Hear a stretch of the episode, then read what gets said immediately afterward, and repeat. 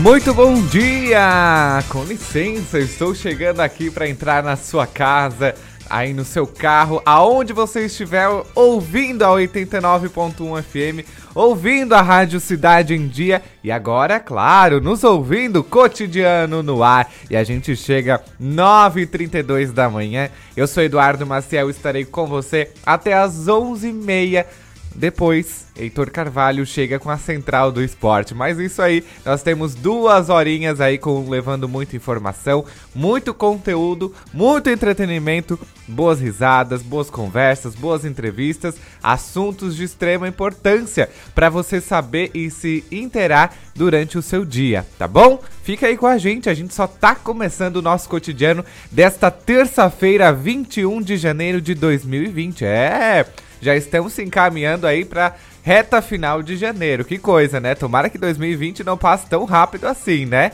Tá certo, gente? Um bom dia para você e obrigado pela sua companhia desde já. Rádio Cidade em Dia, 89,1 FM. Conteúdo conectado com a sua vida. Esse é mais um produto do grupo catarinense de rádios e o cotidiano tem os trabalhos técnicos do nosso querido Sandro Freitas e a produção do nosso amigo jornalista Luiz Fernando Velho. Você pode, claro, nos acompanhar aí pelo 89.1 FM. Isso aí, ó, quase lá no 89.1 FM. Sintoniza aí no seu radinho, bota aí do lado da, da cabeceira da cama para você que está aí deitado ainda. Os, aumenta o volume aí para você que vai limpar a casa. Aumenta o volume, escuta a gente que nós estamos aqui no ar. Nós já entramos no ar, tá bom, gente? Claro, não se esqueça, a Rádio Cidade em Dia tem as suas redes sociais também. Tem o Instagram, tem Twitter, tem Facebook, tem YouTube. A Rádio Cidade em Dia é multiplataformas. Vai perder algum programa? Não tem problema, a gente coloca lá no Spotify para você, tá bom? Olha só, segue a gente lá, arroba Rádio Cidade em Dia no Twitter e no Instagram e Rádio Cidade em Dia também no Facebook e no YouTube. Ah, mas por que, que vocês estão no YouTube também e no Facebook? Ah, parou, né? Olha só, a gente está transmitindo toda a programação desde as 6 horas da manhã até as 10 horas da noite. Tudo ao vivo, gente. Olha só, quer conhecer quem são os nossos apresentadores? Quer conhecer quem são os nossos entrevistados? Isso aí, se liga lá no YouTube, se liga no Facebook, que a gente tem tudo ao vivo. A gente bota aí tudo ao vivo, ao vivo e a cores, para você saber tudo o que acontece aqui, às vezes nos nossos bastidores também. A gente deixa escapar alguma coisa, né, Sandro? Mas é tudo, é tudo aqui, ó. Você vê tudo que acontece no nosso estúdio, tá bom? Ver os nossos microfones aí coloridos, lindos, maravilhosos, trazendo aí muita informação para você e dando voz às pessoas aí que queiram se é, interagir conosco e trazer muita informação e muito conteúdo pra gente, tá bom? E claro, você não pode esquecer do nosso WhatsApp, mandar sua mensagem, mandar o seu bom dia pra gente. Mandar aí quem é que que, que tá fazendo aniversário pra gente mandar o, os parabéns. Algo assim, a gente quer a sua mensagem, a gente quer a sua participação. Manda o seu bom dia, seu boa tarde, seu boa noite. A gente tá aqui esperando a sua participação. Manda aí pra gente no 99156 4777. Vou repetir: 99156 4777. 77. Vamos saber o que é destaque hoje no nosso programa? Olha só que interessante, hein? A perda de cabelo pode causar incômodo tanto para homens quanto para as mulheres, de modo a abalar a autoestima e a qualidade de vida. Por isso, o implante capilar pode ser uma alternativa para casos que não se resolvem com outros tipos de tratamento, tá vendo só?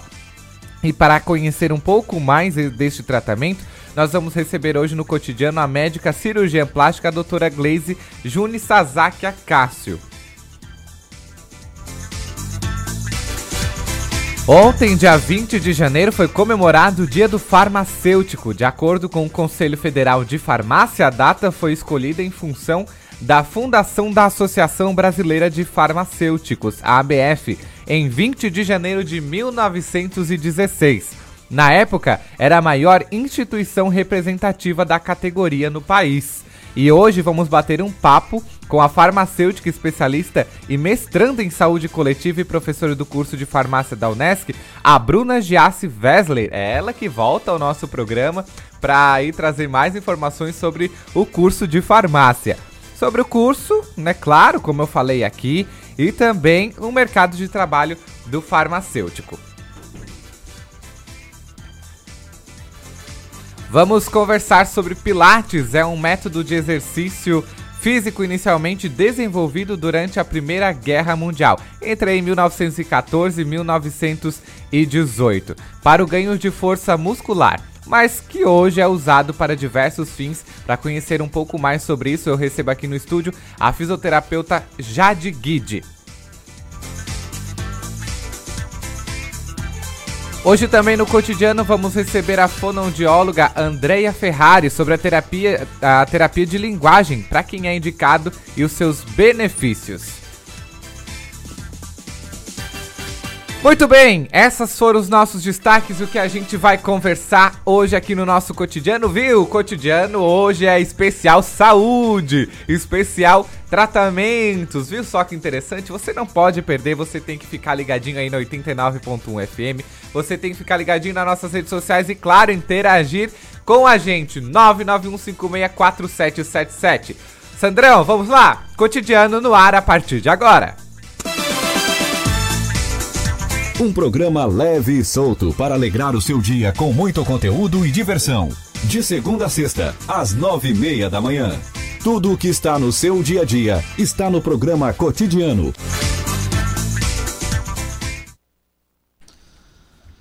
Muito bem, estamos de volta e a gente vai falar um pouquinho agora sobre implante capilar. Olha só, a doutora Gleice não pôde vir, mas está aqui comigo já o doutor Eduardo Favarin. É isso mesmo? Muito bom dia, doutor. Isso, muito bom dia. É um prazer estar aqui. O prazer é todo nosso. Vamos lá entender então o que, que é o implante capilar, né, doutor? O implante capilar, para a gente começar, ele é permanente, correto?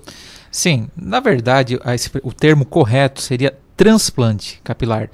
Porque se nós usarmos o termo implante, a gente é, está pressupondo que existem implantes, fios artificiais, e isso é, realmente não existe. Então, o, o, termo correto é transplante, onde você tira os cabelos de uma determinada região, que geralmente são fios mais resistentes à, à queda, e transplanta esses fios para a região anterior, na né, região frontal, é, onde esses fios, sim, serão permanentes. Isso aí. Então vamos falar um pouquinho eh, a diferença do implante e do transplante. Sim, na verdade, implante seria uh, uh, se usássemos fios artificiais. E isso, eu quero deixar bem claro, não existe até o momento na fios medicina. Fios artificiais não existem. Não existem. Uh, o que existe, então, é retirar o tecido vivo e fazer uma enxertia, onde, onde a gente retira unidades onde é a glândula sudor, sudorípara, a glândula sebácea, o músculo piroeretor e o folículo piloso, é uma unidade. Essas unidades variam de 1 a 4 fios, são enxertos. E, e, colocamos esses enxertos na, então, na parte anterior, geralmente é onde a calvície está instalada. Muito bem. E para quem é indicado o, o, o transplante? Está indicado para pacientes com calvície, pacientes que se sentem é, incomodados com isso. Né? A calvície, é, ela existe uma dúvida, ela é uma doença? Depende. Tem pessoas que convivem muito bem com ela, então não pode se dizer que é uma, é uma condição patológica, uma doença. Mas existem pessoas, e deixo bem claro que não são só homens, né? a calvície também existe em mulheres, que, traz, que trazem um grande transtorno psicológico, queda de autoestima. Então, esses pacientes se beneficiam. A calvície pode ser algo genético também, né? Ela é uma característica genética, com certeza. Existem várias causas de calvície, doenças, é, até mesmo transtornos é, é, psiquiátricos, como a mania de retirar fios, né? Mas 90% dos casos ela é de característica genética e ela pode ser piorada com maus hábitos de vida. É, tabagismo, ansiedade, depressão, insônia, maus hábitos alimentares, incluindo baixa ingesta hídrica, piora o quadro. Existe também um, uma, uma, entidade que uh, os cabelos caem rapidamente por conta de um estresse muito forte na vida dos pacientes. Uh, Chama-se eflúvio telógeno.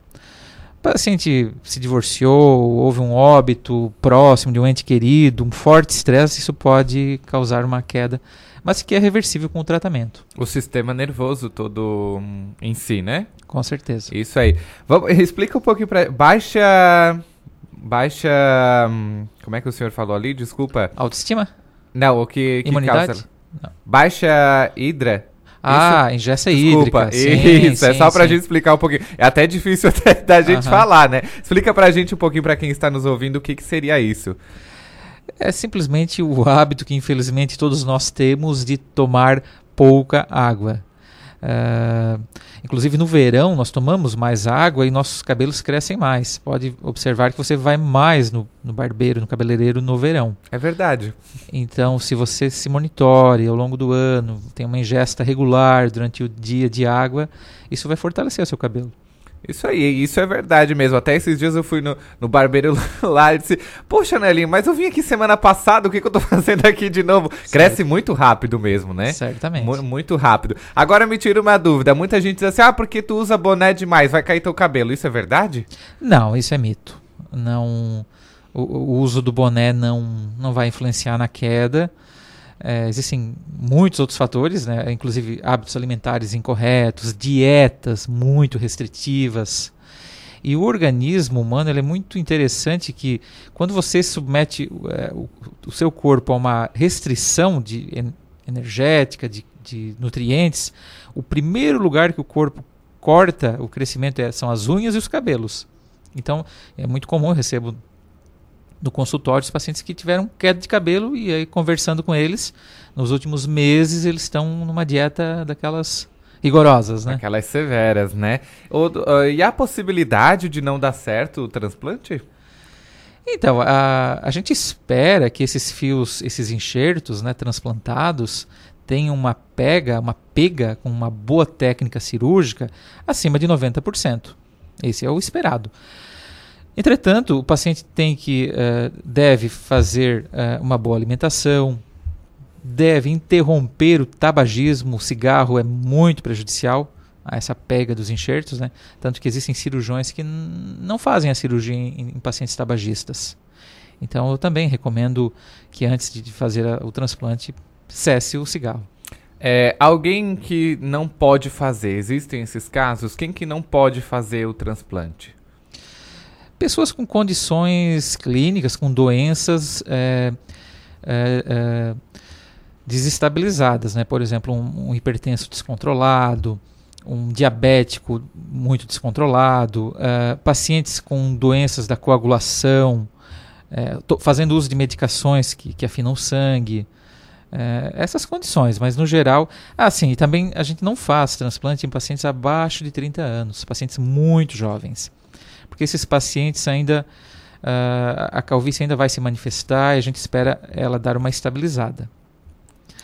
E, e existem duas técnicas, os pacientes que, que gostam de ler na internet, as pessoas sabem disso, duas técnicas para fazer o transplante. Uma técnica onde a gente tira uma faixa de tecido da nuca e naquela região a gente fecha e fica uma cicatriz linear, uma linha. Essa faixa é levada ao microscópio e dividida os, ah, os enxertos, né, fio a fio. E existe uma outra técnica inovadora que surgiu aí nos anos de 2005, 2007 na Austrália, onde retiramos eh, fio a fio com uma maquininha. Eh, eh, não existe uma grande cicatriz linear e sim várias cicatrizes pontiformes. É a técnica FUI. A técnica que a gente faz. Nós fizemos aqui em Criciúma as duas técnicas. Mas há uma grande procura, está na moda essa técnica FUE, né, o FUI, porque o paciente no futuro pode raspar o cabelo e não vai ficar com aquela cicatriz linear na região posterior. Muito embora existem técnicas hoje de micropigmentação que podem disfarçar aquela cicatriz linear também.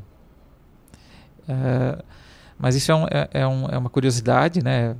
essa técnica FUE, em, em, que a recuperação também é mais fácil por não existir uma grande cicatriz, né? são só pontos, né? e retira-se fio a fio. Você falando de recuperação, é uma recuperação demorada, doutor Eduardo? Não, não. É, essas, essas cirurgias aqui em Criciúma a gente faz geralmente nas sextas-feiras, né, no Hospital São João Batista. E, por exemplo, pacientes que, que, que trabalham, têm um trabalho leve, de escritório, é, normalmente segunda-feira eles vão trabalhar, eles tocam a vida, eles podem dirigir seus carros. A gente pede assim, afastamento de atividade física por 30 dias. Recomenda que não sejam feitos esforço físico. Mas o dia a dia, é, um trabalho leve, sem exposição ao sol, é, dois, três dias já está apto a isso. Então é bem rápido, então, né? É e, a cirurgia, e a cirurgia é um processo demorado? Porque, né, principalmente nesse fio a fio, né? Sim, é demorado. É demorado, envolve uma grande equipe, né? Normalmente é, nós fazemos essa cirurgia com 8 a 10 pessoas, né? Geralmente eu, minha esposa, a doutora Glaze, né? Temos mais 6 ou 8 funcionárias, utilizamos microscópio, é, e demora 6, 8 horas, dependendo também da extensão, né? De quantos enxertos, né? Existem transplantes que com mil, mil enxertos, o que seria em torno de dois mil fios, é o suficiente. O paciente, aquele paciente que só tem uma entrada. São calvícies mais leves. Mas existem em, eh, cirurgias que a gente coloca 3.500 enxertos, o que multiplicando por 2,3, cada enxerto tem em média 2,3 fios. Então daí em torno de 6.000, né? 6.500 fios, né? Aí essa cirurgia, sim, essa nós começamos às 7 da manhã e vamos até 3, 4 da tarde. É uma coisa demorada. Aí vem a curiosidade, né, doutor? Como se coloca fio a fio? Sim, sim. Ah, bom, é- esse- no entanto, a cirurgia é, é longa, mas a- a- é- é um procedimento superficial, né? Eu até brinco com os pacientes que o que a gente vai fazer é pouco mais do que uma tatuagem, né? Porque é muito superficial. A profundidade ele é 3 milímetros, que a gente faz as perfuraçõezinhas no couro cabeludo. E tanto que a anestesia é local, uma leve sedação. Normalmente 3, 4 da tarde, quando acabamos, os pacientes tomam uma sopa, comem alguma coisa e vão para casa. A esposa vai dirigindo, né? Então, a colocação do fio a fio, normalmente eh, nós fizemos primeiro as incisões eh, com micro eh, eh, can- micro bisturis, né? para que não fique assim ondulações eh, e também para que a gente consiga num centímetro quadrado, quanto menor a incisão, maior o número de fios que eu posso colocar ali e mais natural é o resultado. Não fica aquela impressão daqueles eh, transplantes que eram feitos na década de 80, 90, onde ficavam fio- ah, carreirinhas, o pessoal fala que era uma plantação de cebolinha, ou cabelo de boneca, que é o, é o temor de todo mundo, que é o resultado artificial. Então, com, com as micro incisões, com o uso do microscópio, num centímetro quadrado, ao invés de colocarmos ali 7, 8 tufinhos, ficaria aquele resultado artificial, a gente coloca 40 enxertinhos o que consegue uma densidade maior e com um resultado natural. É o, o transplante bem feito é irreconhecível. Nem eu, como cirurgião de cabelo, né, cirurgião plástico que sou, consigo reconhecer, por exemplo, se você fez um transplante bem feito, olho para você a um metro, eu não consigo identificar. De tão perfeito que fica. Sim, sim. A gente fala, né, o que é reconhecível é o mau transplante, é o mau, é o cabelo, é o resultado artificial, que daí todo mundo percebe. Sim. Caso contrário, não, né? Não, deve ter muita gente por aí com, com um bom transplante feito que ninguém percebe. Que né? ninguém percebe. E a diferença é muito grande, né? Sim, é, é, restaura né, a, a autoconfiança, a, autoestima. Os pacientes ficam muito satisfeitos. Na minha experiência aqui, aqui em Criciúma, tem pacientes aqui de que varia de, de, de Torres a Itajaí. E normalmente os pacientes ficam felizes, eles acabam trazendo as esposas para fazer cirurgia plástica, outras cirurgias da mama, lipoaspiração, abdômen. E, e a gente acaba tendo um, um contato mais próximo, né? E a gente fica muito satisfeito. Claro, com certeza. E tem que ficar mesmo, né? Pelo bom resultado, né? Doutor Eduardo, me diz uma coisa. É, o cabelo que vai ser transplantado, por exemplo, em mim, precisa ser meu ou pode ser de outra pessoa? Precisa ser seu. A menos que você tenha um gêmeo, um irmão gêmeo monozigótico idêntico a você, né? Um, Caso contrário, não. Não, não. É, é, o que pode ser feito em alguns casos é que o pelo retirado não necessariamente precisa ser do couro cabeludo. Pode ser retirado da barba ou o pelo corporal. do peito, até da região pubiana. É possível. Em pacientes que, que têm uma área doadora muito pobre, né? E pode ser também usada. Pode ser usado. E olha só. E existe algum risco, doutor, que pode acontecer? Ou que pode ter, né? São cirurgias é, muito tranquilas. É, por exemplo, não há relato de, de trombose, embolia pulmonar, em transplante capilar. Porque anestesia é local, sedação, são cirurgias que não sangram muito, não há uma grande perda de líquidos. É, é, é o couro cabeludo, por ser é, muito irrigado, é, evita que tenha também infecções ali. Então é muito raro nós termos uma infecção, por exemplo, no transplante capilar. Então é uma cirurgia muito tranquila. É claro que é um procedimento invasivo, é pego um acesso venoso, é feito em ambiente hospitalar. É, não é uma, algo tão simples quanto um, um, corte de cabelo, uma maquiagem, né? Mas é tranquilo, de uma forma geral, e dá para falar que é seguro. E como é que é feita a avaliação de vocês enquanto profissionais, né? Por exemplo, eu vou lá e disse, não, eu quero implantar porque eu quero transplantar porque eu quero, mas tipo assim, às vezes não não condiz com a vontade da pessoa, né? Vocês lidam muito com isso? Sim, por exemplo, qual é a sua idade? Eu 20, fiz 22 ontem. é, é, a gente, por exemplo, se você fosse lá, isso é comum na sua faixa etária, pacientes que já iniciam com, com processo de calvície. Eu ia começar a fazer um tratamento clínico. Tratar, existem medicações orais, tópicas, e, e eu ia dar uma cozinhada no galo. Esperar você ficar um pouco mais velho. Você não precisa, né? Você está bem cabeludo aí. É. é Para os ouvintes que terem essa noção. Ter né? essa noção. Mas é. geralmente nós fizemos uma avaliação, uma consulta, avaliamos, examinamos, vemos a densidade. É, muitas vezes começamos num primeiro momento o tratamento, existem com medicações, né? E avaliamos esses pacientes em seis meses e aí sim indicamos a cirurgia. Muitas vezes os pacientes não estão dispostos a esse tratamento clínico e, e, e já de cara optam pelo procedimento cirúrgico. Aí vão direto para a cirurgia já. Sim, é feita uma avaliação pré-operatória, exames. E se o paciente apresentar boas condições, é, é indicada a cirurgia, né?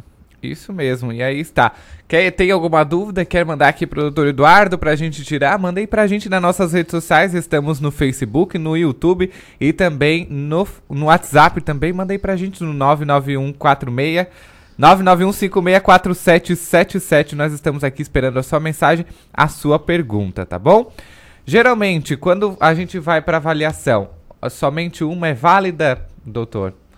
Só vou lá e diz, não, eu queria fazer o transplante, né? Fez a avaliação, eu preciso ter um acompanhamento com psicóloga, com uma equipe aí com múltiplas funções ou não precisa? Somente a avaliação com você é necessário? Uh, então, no mundo da cirurgia plástica, nós temos que trabalhar muito a expectativa dos pacientes. A, a, avaliação do psicólogo será necessária se você mostrar assim, um nível de ansiedade muito alto, uma expectativa de um resultado irreal, algo que a gente não vai conseguir é, obter, né? Normalmente a gente conversa e avalia isso nos pacientes. Se o paciente é tranquilo, não, não há necessidade. A, avaliação se resume à nossa consulta.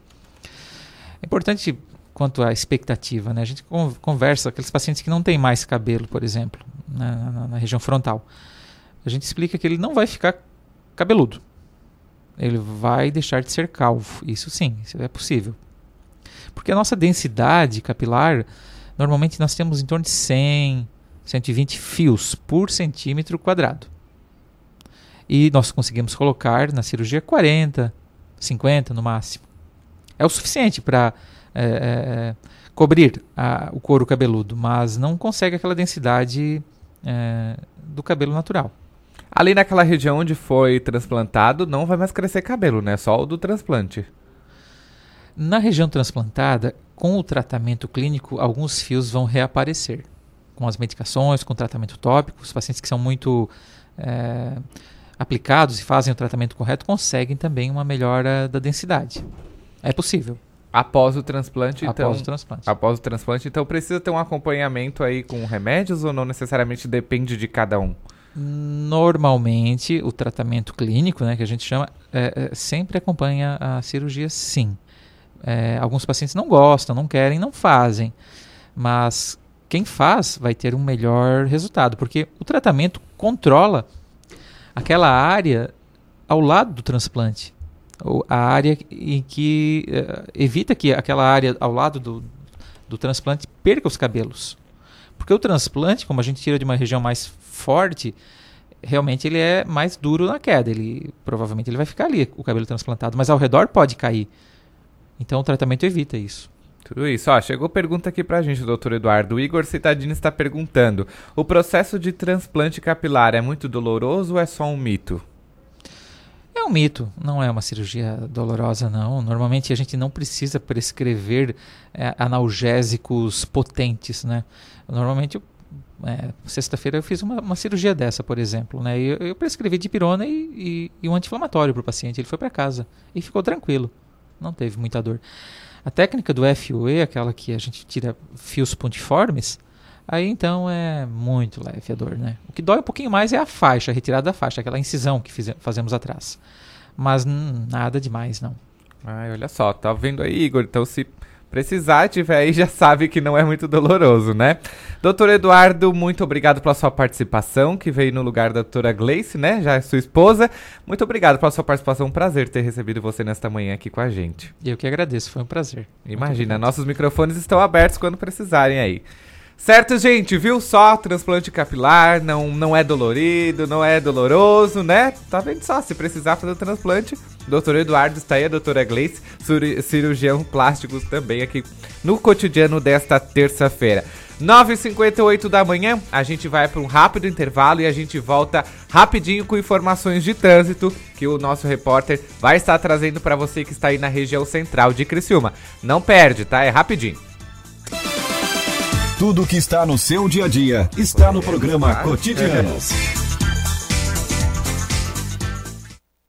O Colégio, o Colégio Nesc está com novidades em 2020. Nova equipe de gestão, novo projeto pedagógico e estrutura física modernizada. Aqui, seu filho tem acesso ao que há de melhor na nossa universidade. Professores qualificados, biblioteca, laboratórios, complexo esportivo, museu de zoologia e muito mais. Venha conhecer o Colégio Nesc. Turmas do ensino fundamental ao ensino médio. Matrículas com descontos especiais. Colégio Nesc. O Nesc desde criança. ZYN 553. Rádio Cidade em Dia. Conteúdo conectado com a sua vida. A temporada de descontos chegou. Semana Liquida Farol Shopping. Ofertas quentes para você zerar a sua lista de desejos. É impossível não levar nada. De 24 a 31 de janeiro, no Farol Shopping em Tubarão. Só vem! Acompanhe a Rádio Cidade em Dia nas redes sociais. Arroba Rádio Cidade em Dia. Estamos no Facebook, no Instagram, no Twitter e no YouTube. A Audi Center Criciúma convida você a se surpreender com o novo Audi Q3, com linhas redesenhadas e a tecnologia da família Q. Esta segunda geração do Q3 oferece mais espaço interno e nova tela sensível ao toque, além de itens de segurança e assistência que irão transformar a sua experiência de direção. Já disponível para pré-venda. Venha tomar um café conosco e aproveite para conhecer. Audi Center Criciúma, Avenida Gabriel Zanetti, 1480 Ceará. Fone 3443 6664. No trânsito de sentido vida. Entrevistas na íntegra e os melhores momentos da programação. Se inscreva no nosso canal no YouTube, youtube.com barra Rádio Cidade em Dia. A melhor forma de se evitar a dengue é combater os focos de acúmulo de água, locais propícios para a criação do mosquito transmissor da doença. Para isso, é importante não acumular águas em latas, pneus velhos, vasinhos de plantas, jarros de flores, garrafas, caixas d'água, tambores, lixeiras, entre outros. A prevenção é a única arma contra a doença. Faça sua parte e mantenha a cidade longe do mosquito da dengue. Uma campanha Grupo Catarinense de rádios. Siga a gente no Twitter. Rádio Cidade em Dia. As emissoras de rádio e televisão de Santa Catarina estão mais unidas do que nunca. Unidas pela clareza e objetividade do conteúdo que chega até você. Com material de qualidade no jornalismo e no entretenimento. Em época de fake news, essa é a nossa missão. O desafio é grande mas como não pensar grande se a nossa programação chega a milhões de pessoas? Se são os nossos comunicadores os verdadeiros e maiores influenciadores. Por isso, estamos lançando um grande movimento para para promovermos mudanças no jeito que se faz comunicação, em todos os meios. Participe, mas venha pensando grande. Grande como o futuro que todos nós queremos. Grande como Santa Catarina. Pense grande. Pense rádio. Pense TV. Um movimento da Acaerte. Olá, eu sou Beatriz Formansky e estou aqui na Rádio Cidade em Dia de segunda a sexta-feira no programa Atual. Aguardo vocês a partir das 19 horas com informação e conteúdo de qualidade para acompanhar as mudanças da sociedade. Então sintoniza aí no 89.1 FM e segue a gente no youtube.com barra Rádio Cidade em Dia para assistir todos os nossos conteúdos. Não esquece de acompanhar as nossas redes sociais, arroba Rádio Cidade em Dia no Instagram, Facebook e Twitter. Rádio Cidade em Dia, conteúdo de qualidade no ar e na palma da sua mão. Tudo que está no seu dia a dia está no programa Cotidianos. Seu cotidiano, estamos de volta, 10 e 3 da manhã. Essa manhã de sol aqui em Criciúma e a gente segue com, segue com o nosso cotidiano, trazendo muita informação, muito entretenimento, conteúdo para você.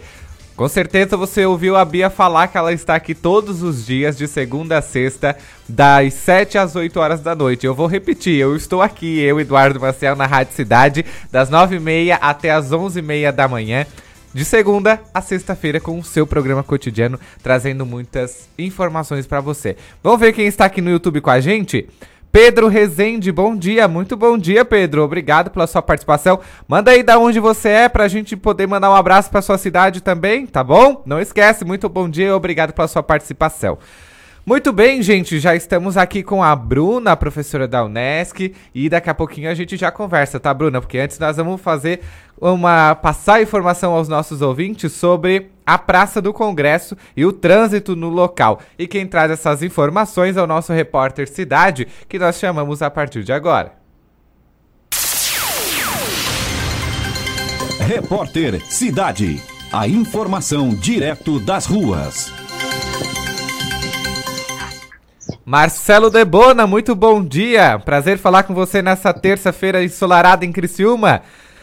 Bom dia, Edu. Estou aqui no cruzamento da rua Santo Antônio com a engenheiro Fiuso da Rocha, na Praça do Congresso, aqui, fica na parte de cima da Praça do Congresso, e chama a atenção de quem está trafegando por aqui a presença de várias viaturas do Corpo de Bombeiros, agentes da Guarda no, agentes de trânsito, também o pessoal do Exército está aqui com caminhões, e fui verificar a situação aqui. Está sendo realizado o corte de árvores. Aqui existe uma área militar que fica na parte de cima da Praça do Congresso, com algumas casas que são utilizadas pelos militares. E existem árvores bastante antigas aqui, centenárias até diria, diria. E está sendo realizado aqui o corte dessas árvores. Então, durante todo o dia será realizado esse trabalho aqui, que está sendo feito pelos bombeiros, com auxílio dos militares e o pessoal da FANCRI também aqui de Criciúma. Então, o tráfego aqui está, está sendo liberado apenas de uma pista. O pessoal não está podendo estacionar aqui na parte de cima da Praça do Congresso aqui, o rotativo está, o pessoal está cuidando para ninguém estacionar aqui, porque está sendo o trânsito utilizado apenas a pista do meio, a, a, da direita está com as viaturas, o trânsito flui pela pista do meio e a do estacionamento está sem veículo estacionado, até porque se for passar algum veículo maior aí, ele não, não conseguiria ter acesso se houvesse veículos estacionados aqui. Então a previsão é de que esse trabalho se, se desenvolva durante todo o dia e com a possibilidade ainda que se não for terminado hoje, que siga ainda pelo período da manhã de, de quarta-feira. Muito bem, Debona. Quem passa por aí até se espanta pela quantidade de viaturas e também do pessoal do exército estar por aí, né? Mas não é nada Isso. demais, é só apenas, o, apenas os cortes das árvores, né? Isso, chama bastante atenção aqui. São quatro viaturas do Corpo de Bombeiros, dois caminhões do Exército e mais o pessoal da Fancri também está com um caminhão guincho aqui, que é auxiliando o trabalho aqui. E o pessoal está tendo bastante trabalho aqui nessa poda de árvores aqui. O pessoal do Corpo de Bombeiros está lá em cima da, da casa, o pessoal que está acompanhando é, as imagens pelo Facebook Facebook, pelo YouTube, estão realizando o corte ali. Tem que ter cuidado no corte para acabar não caindo galhos em cima do telhado da casa e acabar não danificando essas casas da área militar aqui. Que fica na parte de cima da Praça do Congresso. Não somente a casa, como também a fiação, né? A rede elétrica que também está aí muito próximo das árvores, né? Isso, também tem que ter esse cuidado aqui, então acaba levando um tempo maior esse serviço de poda aqui. Então a previsão é que se estenda até o fim do dia, ou se eles não conseguirem terminar o serviço hoje, então continua na manhã da quarta-feira. Perfeito, então, seu Marcelo Debona. Mais, mais alguma coisa? Não. Então, motoristas precisam ficar atentos e não precisa ficar curioso, pode ficar tra tranquilo que não existe nada demais aqui, apesar de chamar a atenção, como eu mencionei, existem várias viaturas, são quatro viaturas do Corpo de Bombeiros e chama bastante atenção de quem está transitando por aqui. O pessoal passa devagarzinho para ver o que está acontecendo aqui, mas então o pessoal pode ficar bastante tranquilo que não é nada demais, é somente um corte de árvores que está sendo realizado aqui. Existe bastante árvores aqui e está sendo feita essa poda. Então tá é. bom, muito obrigado, Debona. Repórter Cidade, Marcelo Debona, conectando você à informação. Está aí o Marcelo Debono, nosso repórter cidade, trazendo informações. Ou seja, quem que está passando aí pela Praça do Congresso, não se espante pela quantidade de viaturas do Corpo de Bombeiros, do Exército, tem caminhão da Fancri também. Não é nada demais, tá bom, gente? Eles só estão apenas é, unidos fazendo corte de árvores por ali, tá bom? Muito bem, o nosso repórter Cidade já trouxe informações das ruas, agora a gente traz informações de dentro do estúdio, porque já está aqui conosco novamente a farmacêutica especialista e mestranda em saúde coletiva e professora do curso de farmácia da Unesc, a Bruna Giassi Wessler. Muito prazer te receber aqui de novo, Bruna. Bom dia, prazer é meu, obrigada pelo convite novamente. Imagina, se a gente traz de novo é porque é bom, né? e tem bastante informação a se Sim. passar, né, Bruna? Me diz uma coisa, a gente já entra aí no assunto falando de farmácia, né? Vamos falar um pouquinho do curso de farmácia da Unesc também. Me diz uma coisa, os farmacêuticos trabalham somente em farmácias? Não. Já? Uh, não, não. Na verdade, a maioria das pessoas acreditam, né, que falou em farmacêutico, eu vou cursar farmácia, acha que vai trabalhar somente em farmácia, né? Mas nós temos mais de 75 áreas de atuações, né? Então, a gente, né, o farmacêutico, ele, é claro, a área base nossa é o medicamento, né? Então, em todos os locais onde encontramos medicamentos, o farmacêutico vai estar atuando, né? Então, na indústria de medicamentos na produção, no controle de qualidade, na própria farmácia, claro, né? Mas também é, a gente tem área de análises clínicas, temos área de alimentos, de cosmético, farmácia de manipulação, a própria parte de perícia criminal também o farmacêutico atua. Né? Então, a área para, né, área de atuação são muitas assim. Isso aí, até na área criminal? Até na área criminal. Como, como isso acontece? na, a gente tem aqui o curso de farmácia hoje, a gente, né, ao longo do curso, a gente oferece uh, estágios, né? Na, e aqui em Criciúma a gente tem o IGP e a gente já teve acadêmico fazendo estágio lá, né, na perícia criminal. Então faz as análises das amostras, bem na parte uh, de análises clínicas, né? O farmacêutico pode estar atuando também na pesquisa, no desenvolvimento do, do caso, enfim, pode estar acompanhando todo esse processo também. Isso aí. Falando um pouquinho agora do curso de farmácia da Unesc, já está com matrículas abertas, Sim, né? Estamos com matrículas abertas. Isso aí. Como é que vocês estão se preparando para receber esse povo todo? Nós, na verdade, a, co a, coordenação do curso, ela se prepara, ela se mantém preparada, na verdade, né, ao longo de todo o ano, sempre muito aberta e disponível, né, para estar tá atendendo esses nossos futuros acadêmicos. E as matrículas estão abertas já desde o ano passado, vai até o dia 20 de março. Ah, tem o ingresso pelo histórico escolar, né? Então a gente, o ano passado, no final do ano, a gente teve aulas práticas experimentais. Todo ano na Unesc tem a Feira das Profissões. Então os alunos, né, os estudantes ali do terceirão, segundo ano, ensino médio, eles visitam a feira e aqueles que vão demonstrando interesse pelo curso, a gente entra em contato, né, faz uma, eles fazem uma visita até a instituição, conhecem, né, a, os laboratórios, eles realizam algumas aulas práticas que os professores disponibilizam, né? Para esse tipo de aluno interessado. Então, uh, agora a gente está com ingresso, né, pelo histórico escolar. É, aí as matrículas podem ser feitas das 8 e meia da manhã até as 9 da noite no campus da Unesc. É só procurar pelo Sentac, fica um pouco próximo à biblioteca. E tem alguns documentos ali, dá para entrar no site da Unesc para estar tá dando uma olhada ali nos documentos que precisa, documentos pessoais, histórico, né, escolar. Toda aquela burocracia, é, né? Normal. Mas é, os documentos necessários, mas é algo rápido, assim, não tem. A matrícula é bem tranquila. Exatamente. E como é que tá, como é que hoje é a estrutura da Unesc para receber os alunos farmacêuticos, né? Então, né, no nosso curso, assim, nós temos, o curso tem uma duração de cinco anos e nós temos, a, ao longo do curso, nós temos cinco estágios. Né? Então, uh, o aluno ele entra já na segunda fase, ele já começa com um estágio, que é onde ele vai para uma comunidade, para um bairro, e ele faz o diagnóstico daquele local, um diagnóstico de vida e saúde, né? Vai até uma unidade de saúde, conhece os profissionais, faz entrevista no local com os moradores. Depois ele vai fazer um estágio, a gente diz que é, ele adota um paciente, né? Já na sexta fase. E aí ele, ele acompanha ao longo do semestre aquele paciente com as orientações junto à unidade de saúde. Depois, ele, vai, ele faz um estágio na própria instituição, na farmácia solidária e na farmácia escola. A farmácia solidária é aquela da doação dos medicamentos, né, como comentei aqui da outra vez. E a farmácia escola é uma parceria da Unesc, né, da instituição, com a, a prefeitura aqui de Criciúma. A farmácia do componente especializado é do SUS. Né? Então, a estrutura física fica na Unesc. Nós atendemos toda a população aqui de Criciúma. E os alunos também fazem estágio ali. E após, no estágio 4 e 5, o aluno escolhe o local onde ele quer fazer o estágio. Então, eles podem atuar no setor público, na manipulação, na dispensação, em laboratório, né? Controles também de qualidade de água. Já tivemos alunos fazendo estágio em Cocal, né? Também. Não necessariamente é aqui em Criciúma o estágio, né? Dependendo das empresas que a Unesc tem conveniada.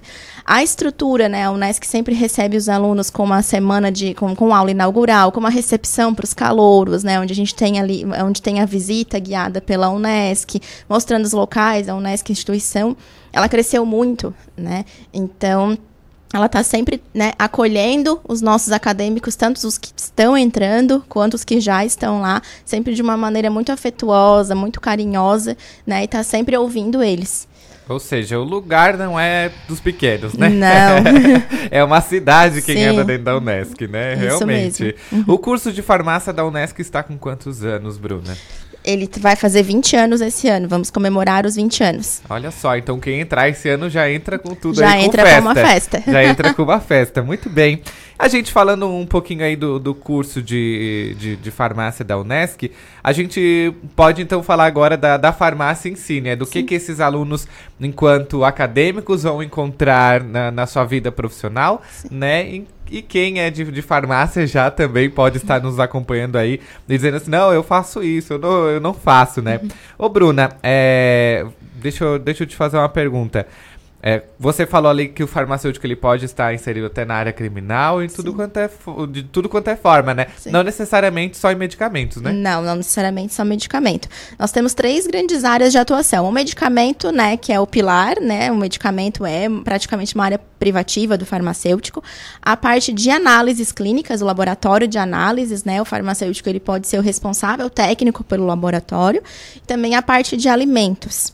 Né? Então, controle de qualidade, trabalhar também na vigilância sanitária, né, no setor público, fazendo fiscalização, daí não só a fiscalização da vigilância de modo geral, tanto de farmácia né, em si, quanto de, de consultórios ou da, de alguma indústria de alimento ou indústria de medicamentos.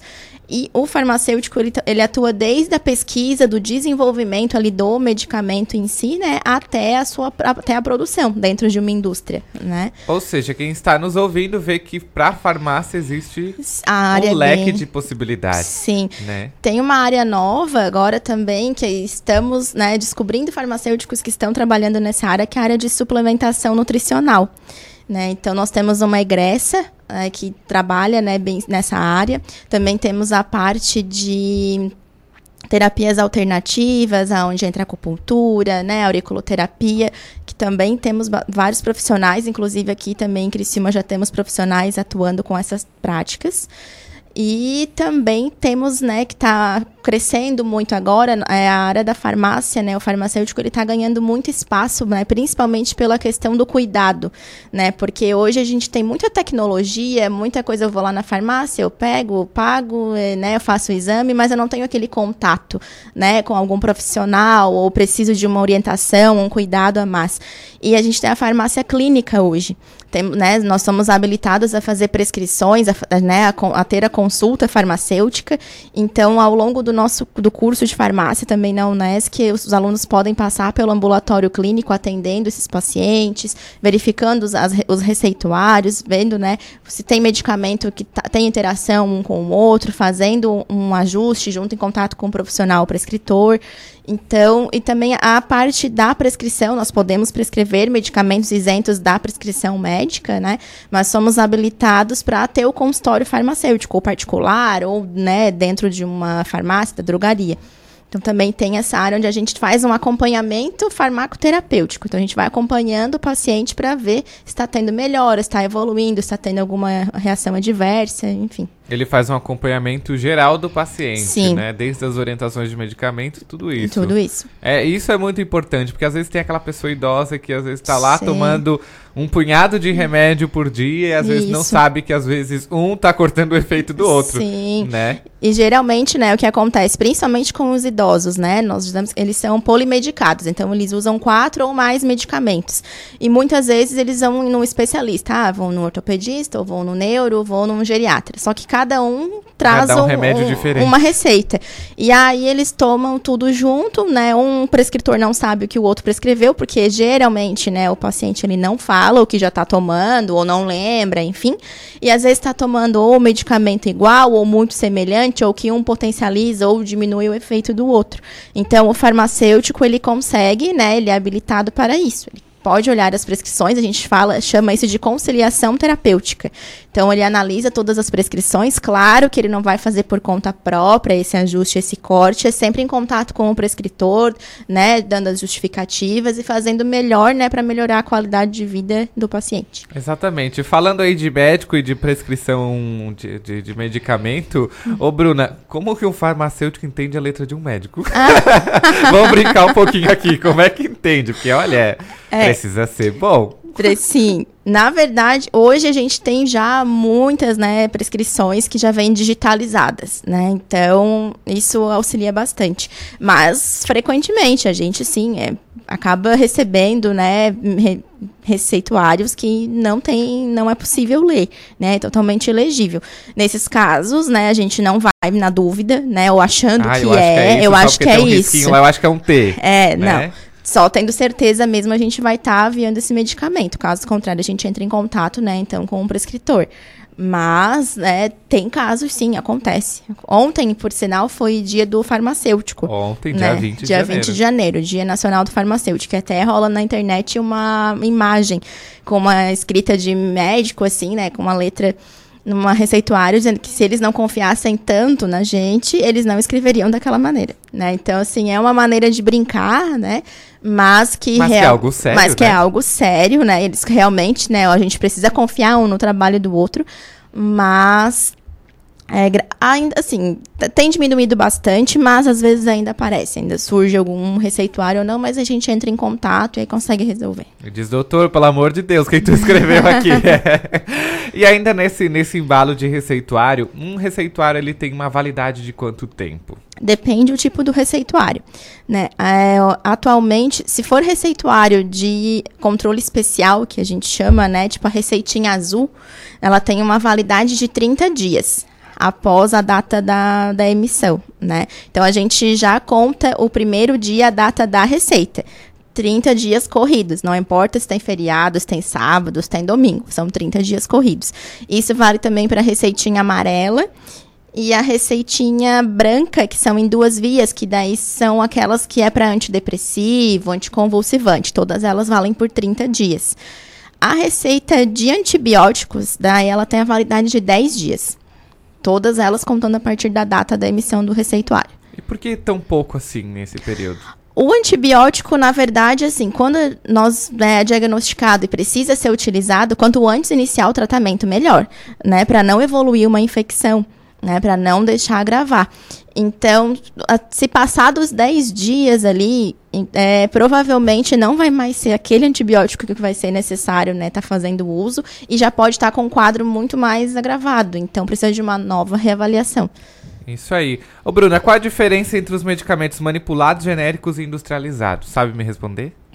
Então, acho que, na verdade, assim, o manipulado, É porque ele é manipulado. Mas É fato, ele é, né? é sim, mas ele é para ser igual ao que a- o prescrito, né? Não, não vai ter a diferença. Diminui, assim, dependendo do medicamento, o custo, né? O custo, né, para o paciente estar pagando. Mas a gente pode ter diferença, não é nem pelo indu- o industrializado, né? ali, É a questão a gente do genérico, que muita gente assim questiona, né? Ah, por que, que esse de marca, o genérico é mais barato? Ah, o genérico é farinha, o genérico, por que, que é genérico? Né? Então, assim, o genérico, ele é um medicamento que é igual ao primeiro daquela, tipo, por exemplo, vamos usar aqui o paracetamol. Ele é o nome genérico, né? É o nome da fórmula. Mas o primeiro que foi lançado no mercado com essa fórmula foi o Tilenol, que todo mundo conhece, né? Então, assim, o genérico ele precisa passar pelos mesmos testes que aquele medicamento que saiu no mercado passou, ter os resultados iguais, ter a mesma absorção, o mesmo efeito, para ele conseguir ser registrado como genérico. Ah, mas por que, que ele é mais barato? Porque na própria legislação do genérico diz que o genérico tem que ser pelo menos 30% mais, né, com custo menor do que o medicamento de referência, do que o medicamento de marca. E também porque o primeiro medicamento que foi lançado no mercado, o medicamento lá com a marca, ele pesquisou, ele gastou, né? Ele teve todo um desenvolvimento, digamos que ele teve que descobrir aquela fórmula. O genérico não, o genérico ele pega a receita pronta. Então ele também não tem esse investimento, né? Um investimento alto para estar produzindo. E já quem investiu tem que estar tirando, né, o, o seu lucro, enfim, tendo a sua despesa compensando De ali. alguma forma, né? Mas o genérico, sempre lembrando, o genérico é o que tem a faixinha amarela com um G bem grande na caixinha. Porque tem gente, às vezes, que acha que só porque é mais barato é o genérico. Mas não, o genérico tem que ter a faixinha amarela com um G. Senão, não é o genérico. Não vai, né? É. Bruna, o Sandro está pedindo assim, ó, qual a diferença entre o genérico e o similar? Outra questão. É, o similar, ele já. Atualmente, na verdade, assim, tem muito similar já saindo do mercado. Tá? Porque existe uma legislação agora que o similar também vai ter que passar pelos esses mesmos testes que o genérico passa. Antes, alguns anos atrás, isso não é, passava pelos testes, alguns testes só, não todos, né? Então, não significa que o medicamento não era bom, mas pode, né, ele ter uma diferença no tempo de ação ou na eliminação, alguma diferença no organismo ele podia ter. Né, o custo, né, na maioria das vezes, era muito mais em conta, né, que o medicamento primeiro que saiu ali no mercado. Mas, às vezes, assim, entre eu não tomar, porque eu não vou comprar porque é caro, esse. Ou então, eu vou comprar o outro que vai ter, em vez de ter um efeito em uma hora, eu vou ter em duas, três. O que, que é melhor? Né? Então, teria que estar avaliando isso. Mas, é, na- atualmente, né, os- eles estão tendo que passar. Conforme vai vencendo o registro do medicamento, ele tem que passar por esses testes também, o similar. Muito bem, olha só, a gente está aqui falando sobre medicamentos, falando sobre farmácia com a Bruna, ela que é farmacêutica, especialista e mestranda em saúde coletiva e professor do curso de farmácia da Unesc. Bruna, me diz uma coisa aí, voltando um pouquinho lá para os manipulados, que você também explicou ali pra gente Uhum. a diferença que é fato, né? Manipulado é manipulado. Quais são as vantagens de um medicamento manipulado? Tem, tem gente que diz que é melhor que os outros. Isso é verdade? Na verdade, o manipulado, a grande vantagem é que a gente pode estar ajustando de acordo com a necessidade da pessoa. Então, às vezes, a pessoa, né, ah, não consigo é, engolir o comprimido, né? Às vezes acontece isso, ou para uma criança, ou para um idoso. Não existe a venda já o medicamento pronto numa fórmula líquida. Então, a gente consegue fazer na manipulação esse mesmo medicamento em líquido. Né? Então a gente consegue ajustar para a necessidade da pessoa. Ou ah, eu preciso de um cosmético, mas o que tem industrializado ele tem algum princípio ativo, alguma substância que eu tenho alergia. Então eu consigo na manipulação desenvolver, né, também sem esse, esse essa substância que me causaria a alergia. E também na maioria das vezes o custo também ele é mais Eu baixo. né? agora, por que, que o custo dele é mais em conta que os outros? pela que, envolve várias questões, né? Mas assim, dependendo a como eu te falei, o industrializado, ele, ele investe muito, ele gasta para te desenvolver um medicamento, a gente pesquisa às vezes milhões de moléculas para chegar em uma. E o custo disso é Envolve muita é, coisa, é- né? envolve muita coisa. Então, quando como a gente gasta muito, a gente precisa colocar esse preço em cima do produto final também. E a manipulação, ela, ela já tem ali a fórmula, a farmácia compra as matérias-primas, né? E aí ela consegue fazer naquelas doses, né, a, adequada. O custo é menor, porque ela não precisa comprar uma tonelada de uma matéria-prima, igual uma indústria também precisa comprar para estar tá fazendo em larga escala a produção. Né? A manipulação é produção em pequena escala. Né? E aí a gente tem essa é, é a mesma questão do genérico também, porque é mais barato, né? Envolve todas isso do, do investimento inicial, né, na produção disso. É tudo desde lá de trás, né? Sim, a gente pensa que é só ali na, nele pronto, mas é né? desde a pesquisa até dentro da própria universidade ou dentro, né, tudo que se pesquisa é, leva anos também. Às vezes para né, é, ter um medicamento pronto é mais de 10 anos de pesquisa. Isso então, aí. Bruna, semana passada, quando você saiu daqui, gerou um, uma discussão aqui. Uma discussão boa, tá, gente? A gente não se brigou aqui. sobre remédios vencidos. Sim. Né? Venceu, venceu. Não tem nada disso. Não, tem mais 10 dias, Venceu, venceu. É igual alimento, venceu, venceu. Não, ah, tem gente que diz que pode usar por mais pois tanto, é, tem mais né? tantos dias Não, aí. não, se tá vencido, tá vencido. Algum motivo, né, quando o medicamento, né, a gente diz, ah, tem a validade de um ano ou de seis meses. Não é, tem um, um teste feito para isso. O medicamento realmente fica ah, né, na exposição ou à luz solar ou né, a, a, armazenado, armazenado de, forma, de maneira com que a gente consiga fazer esse teste e saber realmente a durabilidade dele dependendo do modo como a gente armazena, a gente vai olhar a característica dele física mesmo. Antes de estar tá vencido, a gente vai ver que já mudou coloração, ou já tem a, a algum bolor, ou, a, enfim. Isso é bem comum acontecer com quem guarda medicamento no porta-luva do carro. Né? Tem isso ainda. É, então assim, tem, a gente tem que saber também onde está armazenando. Mas, de fato, né, onde o medicamento venceu, ah, venceu em fevereiro, vai vencer em fevereiro de 2020. Então eu posso usar até fevereiro. Em março, abril, junho. Deu, a gente já não Por posso mais, mais três utilizar. Meses não precisa. Não, não pode, não, não pode. Não pode né? usar. Então, ó, você que está aí nos vendo e nos ouvindo, que diz assim, ah, não, venceu hoje, vou tomar ainda, dá ainda por mais um mês. Não pode, ó, a Bruna tá dizendo que não uhum. pode, né? E é de fato, né, Bruna? Sim. Venceu, venceu, venceu, né? Venceu, venceu. Então tá, a gente já vai se encaminhando pro final da nossa entrevista de hoje, Bruna. Quais são as recomendações que você deixa para tomar um medicamento, por exemplo, em casa, né?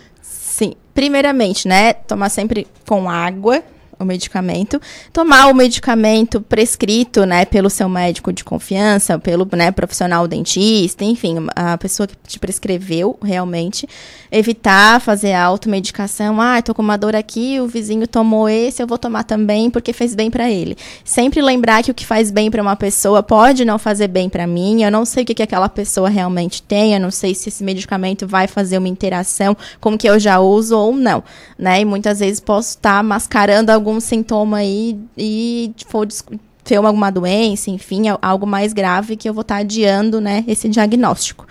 Né? E sempre, né, na dúvida, procurar o farmacêutico. Tem farmacêutico em todas as farmácias, né? Obrigatória a presença do profissional farmacêutico.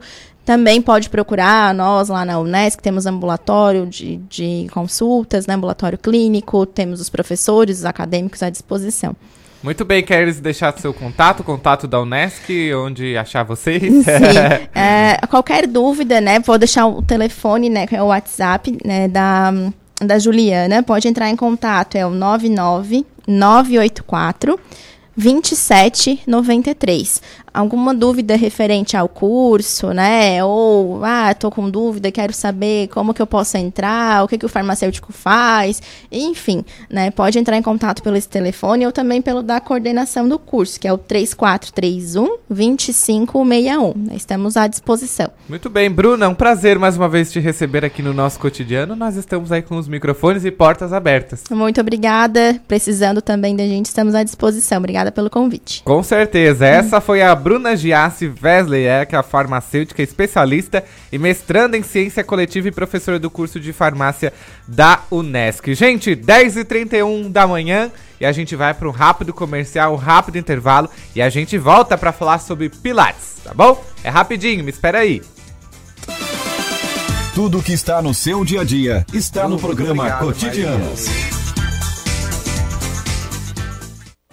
Colégio Nesc está com novidades em 2020. Nova equipe de gestão, novo projeto pedagógico e estrutura física modernizada. Aqui, seu filho tem acesso ao que há de melhor na nossa universidade. Professores qualificados, biblioteca, laboratórios, complexo esportivo, museu de zoologia e muito mais. Venha conhecer o Colégio Nesc. Turmas do ensino fundamental ao ensino médio. Matrículas com descontos especiais. Colégio Nesc. O Nesc desde criança. Rádio Cidade em Dia, 89,1 FM. Conteúdo conectado com a sua vida. Amor, não fique preocupado, mas hoje à noite eu sonhei com o meu ex. Papai, eu tenho dois namorados, estou pensando em ampliar pra me desculpe a franqueza, mas acho que você engordou. Vovó, aquela sua sobremesa é muito ruim, foi por isso que sobrou.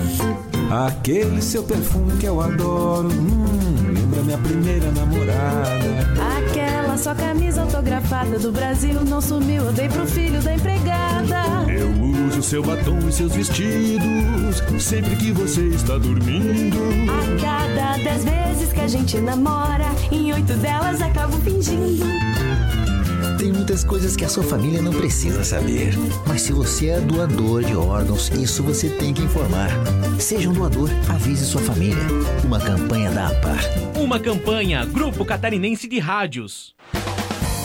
Oi, pessoal. Eu sou Márcio Mariano e estou aqui na Rádio Cidade em Dia, de segunda a sexta-feira, no programa Boa Noite Cidade. Aguardo vocês a partir das 20 horas, abrindo espaço para as notícias dos bairros, entrevistas com líderes comunitários, lideranças políticas e muito mais. Então, sintoniza aí no 89,1 FM e segue a gente no youtube.com barra Rádio Cidade em Dia para assistir todos os nossos conteúdos.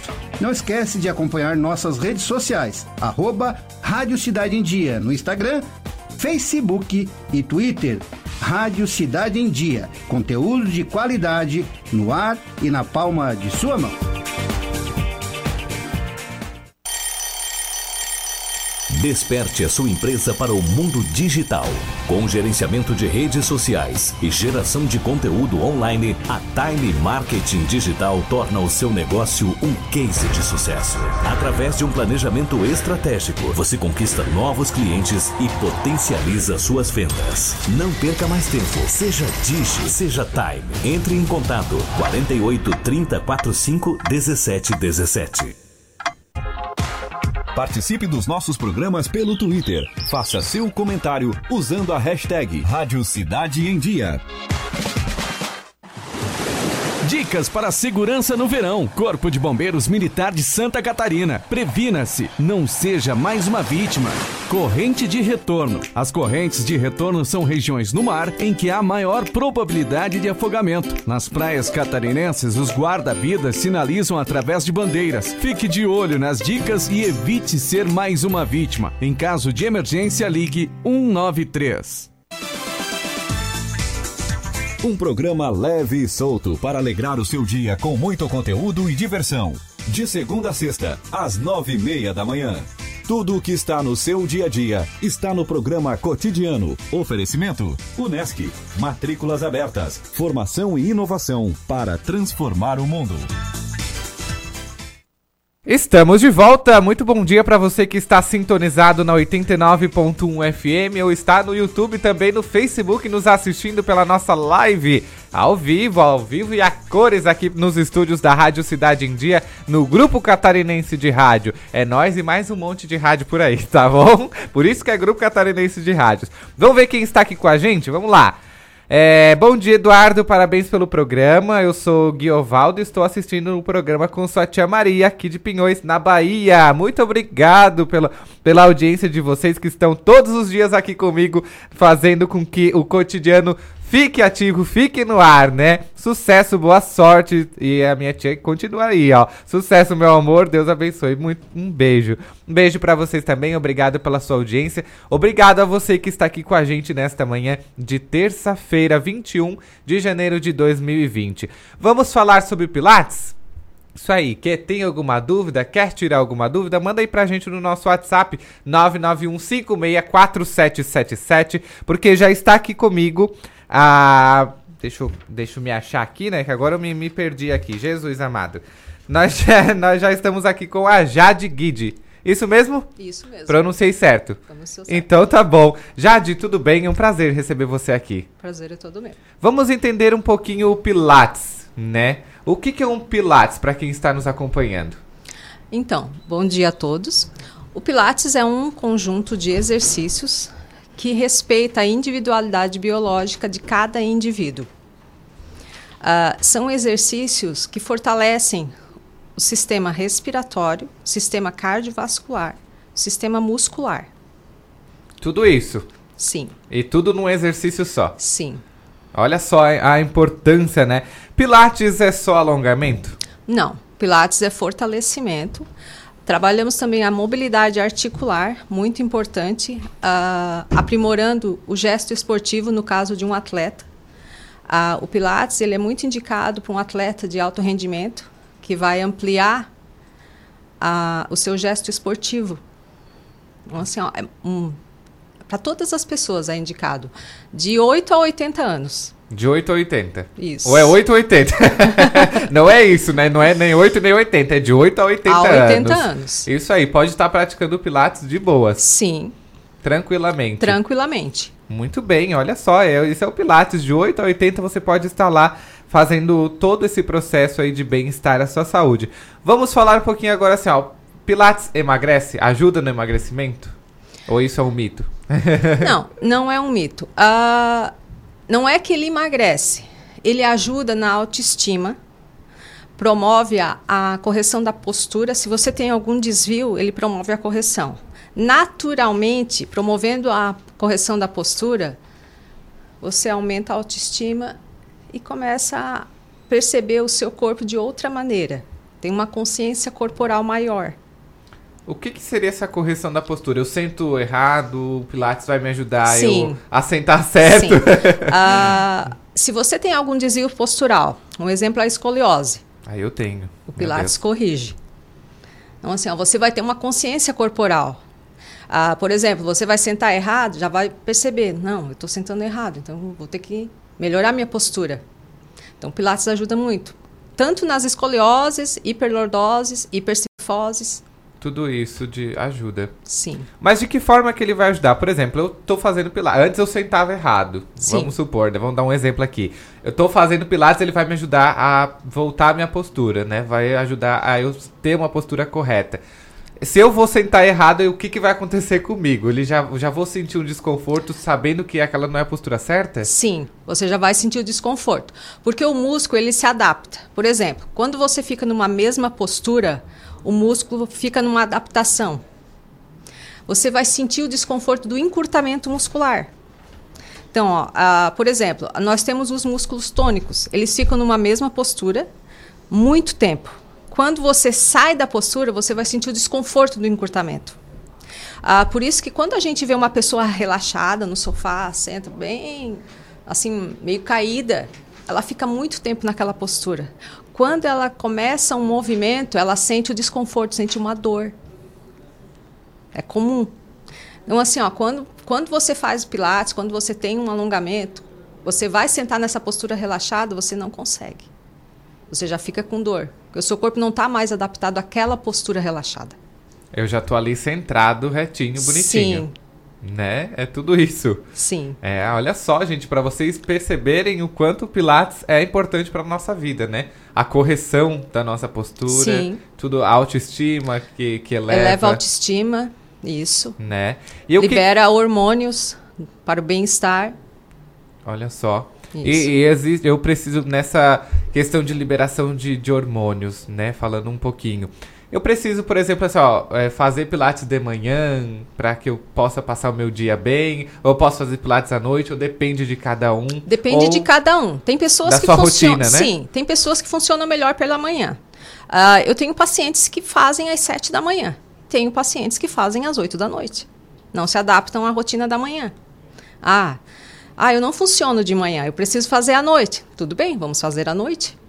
Mas tem é gente. É fazer. Sim. Ah, eu tenho um paciente que tem 72 anos, que ele só funciona pela manhã. E tem um paciente que tem 74, que ele só funciona à noite. Olha só para só. você ter uma ideia. São idades parecidas, mas o comportamento diferente. Ah, o organismo dele funciona diferente, né? Funciona diferente. né? É, é respeitando a individualidade biológica, né? De cada um. Perfeito. Tem então. crianças também. Ah, umas funcionam mais de manhã, outras funcionam mais à tarde. Aí com as crianças é diferente. A gente tem que fazer um estudo para ver qual o período melhor de trabalhar o corpo delas. Então, assim, ó, se uma criança dorme até tarde, por exemplo, assim, ah, então vamos fazer mais à tarde do que de manhã, porque daí de manhã ela vai ficar irritadiça. Então a gente trabalha mais à tarde, melhor. Aí já não vai querer fazer muitos Não. exercícios, já vai estar. Não, vai ficar irritada, de sim. trabalhar. Sim. Envolve tudo isso também para Envolve vocês tudo isso. profissionais. Sim. Tudo, tudo isso. E existe alguma contraindicação? Que momento que eu não posso fazer o Pilates, por exemplo? Ou se eu, o, o que, que eu preciso ter para não poder fazer o Pilates? Então, a contraindicação mesmo não existe. Tá? Mas assim, ó, ah, se você fez uma cirurgia, aí você tem que esperar o tempo da, da recuperação. Se você é hipertenso, você tem que tomar medicação. Sem medicação, você não faz a aula, que tem, ocorre o risco de aumentar a hipertensão. Então, assim, ó, tem essas coisinhas. Ah, uma pessoa com um desvio postural muito grave. A gente toma certos cuidados, não é que é contraindicado, mas a gente toma certos cuidados. Em- É feito de uma forma diferente. daí. Diferente. A gente adapta os movimentos. E por que, que uma pessoa com hipertensão não pode? Porque aumenta o fluxo sanguíneo, o exercício, e aumenta a pressão arterial. É, tudo, tudo tem, tem isso, tem esse, essa elevação de- da, da pressão, né? Olha só. E eu posso praticar o Pilates todos os dias? Ou eu tenho um limite aí para mim poder fazer? O indicado seria três vezes por semana, mas se você quiser praticar todos os dias, não tem problema. A gente faz a adaptação dos exercícios, aí mais membro inferior, mais membro superior, trocam os dias. E quais os riscos que eu posso ter ao praticar? O risco é quase nulo. Por quê? Porque não tem impacto. Ah, tem os exercícios mais avançados, que ah, são os suspensos. São, o corpo fica suspenso no ar, né? Pelas barras do Cadillac, que é um aparelho do Pilates. Aí tem que ter um certo cuidado. Mas assim, ó, não tem impacto. É, é ótimo para fazer, ah, por exemplo, assim, uma reabilitação. Ah, vou te dar um exemplo. Uma pessoa com fibromialgia. Tratamento de elite para fibromialgia, Pilates. Ótimo.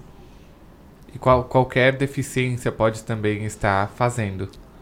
Ah, hérnia de disco também a gente trata. Ah, as doenças osteomusculares, desculpa. Ah, outros, outras patologias assim, ó, musculares, sem problema algum. Grávidas podem fazer Eu ia com perguntar. liberação médica, tá? Com liberação médica podem fazer, sem problema nenhum, só tendo a liberação médica. Isso aí. Mas são diversas patologias. Ah, tem uma patologia mais grave que eu já atendi, que é a espondilite anquilosante, que é uma é patologia isso? grave na coluna, ah, que ela, que as vértebras são colabadas, são coladas. E o Pilates é muito importante para essa patologia. Trabalha a abertura das vértebras. Eu tenho um, um paciente que é assim. Ah, eu já consegui abrir as vértebras dele 9 milímetros. Então, assim, ó, é um ganho fantástico É para ele. muita coisa Muita quem tem coisa esse- para quem tem problema. Muita coisa. E olha só, e o Pilates ajuda tudo isso. Sim, de- ele é meu paciente já há forma. cinco anos. Então, assim, ó, a gente vai ganhando gradativamente, tá? É uma, é uma doença ingrata, mas nós estamos aí para isso. E isso vai ficar com ele pra sempre? Sim, é. E por É isso uma que ele doença precisa estar fazendo esse Ele acompanhamento. precisa, sim. Pra que ela não volte Para lugar. que ela não volte. Ele de- precisa do movimento. Ele não pode parar. E se ele parar, pode voltar novamente. Sim. Por isso está em constante, Constante atividade. atividade, constante movimento. Muito, Sim. Muito bem, olha só. Tem alguma, tem alguma dúvida sobre Pilates? Manda aí pra gente no nosso WhatsApp 991564777 ou no nosso Facebook também no YouTube. Deixa eu dar uma olhadinha aqui ver se não tem pergunta. Não, não temos pergunta ainda. Então manda aí pra gente 991564777 que a gente está aqui Pra tirar sua dúvida, a dúvida, a Jade tá aqui com a gente também. Ela que é fisioterapeuta, uma profissional que faz a aplicação aí do Pilates e também melhora muito a sua autoestima, seus músculos, tudo, tudo isso, tudo isso. Falando em músculo, ele, é, como é que eu posso te, te perguntar aqui? É, cria músculos ou não? Como... Ou pra criar músculos é só academia? ele ajuda a tonificar. Uh, assim, ó, com algumas cargas que são colocadas no Pilates, a, a, as molas, os exercícios mais suspensos, ele ajuda. Me diz uma coisa, esses exercícios de cabeça para baixo, por que de cabeça para baixo?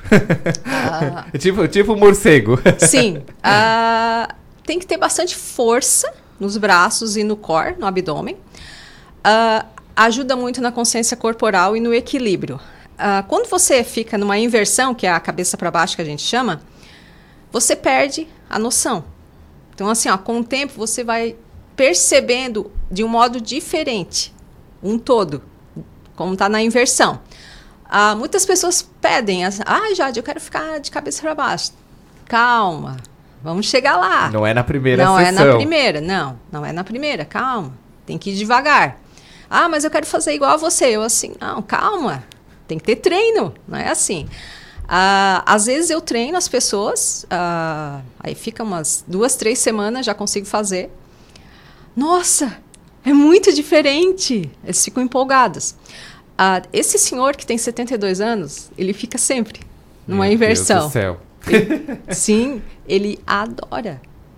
É, é diferente, ele adquiriu muita força. Eu, eu, ele costuma dizer assim, Jade, eu tô forte igual um touro.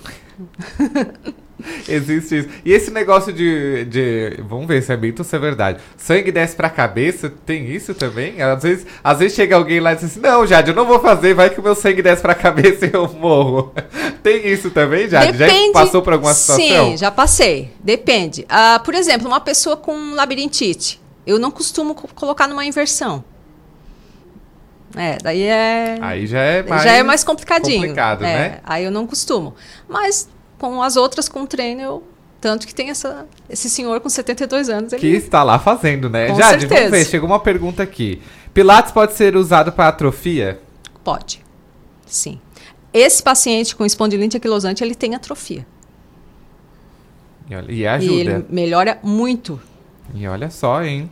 É, vamos, vamos falar um pouquinho mais. A gente vê, para quem está tá no, tá nos vendo pelo YouTube também pelo Facebook, a gente está com uma imagem aqui de um, de um pessoal, né? De várias idades. A gente vê idosos, a gente vê jovens. É, tudo em cima de bolas. Pilates usa muito bolas, Sim. né? No Pilates a gente usa muitos acessórios. A bola é um dos principais acessórios, tanto as grandes quanto as pequenas. Uh, ali eles estão fazendo um movimento de alongamento a bola, ela tem um, trabalho de propriocepção e equilíbrio. São poucas as pessoas que conseguem ficar sentado numa bola sem cair. Então, assim, ó, tem que treinar. Parece fácil, mas Envolve com equilíbrio, treino, né, Jade? Sim, trabalha muito equilíbrio. Trabalha todo o sistema vestibular. Que assim, ó, o Pilates, ele, ele trabalha diversos sistemas. Então, o sistema vestibular é um dos principais. E olha só, e esse povo que fica em pé em cima da bola? Como é que funciona isso? treino. Também é Pilates? Sim, isso?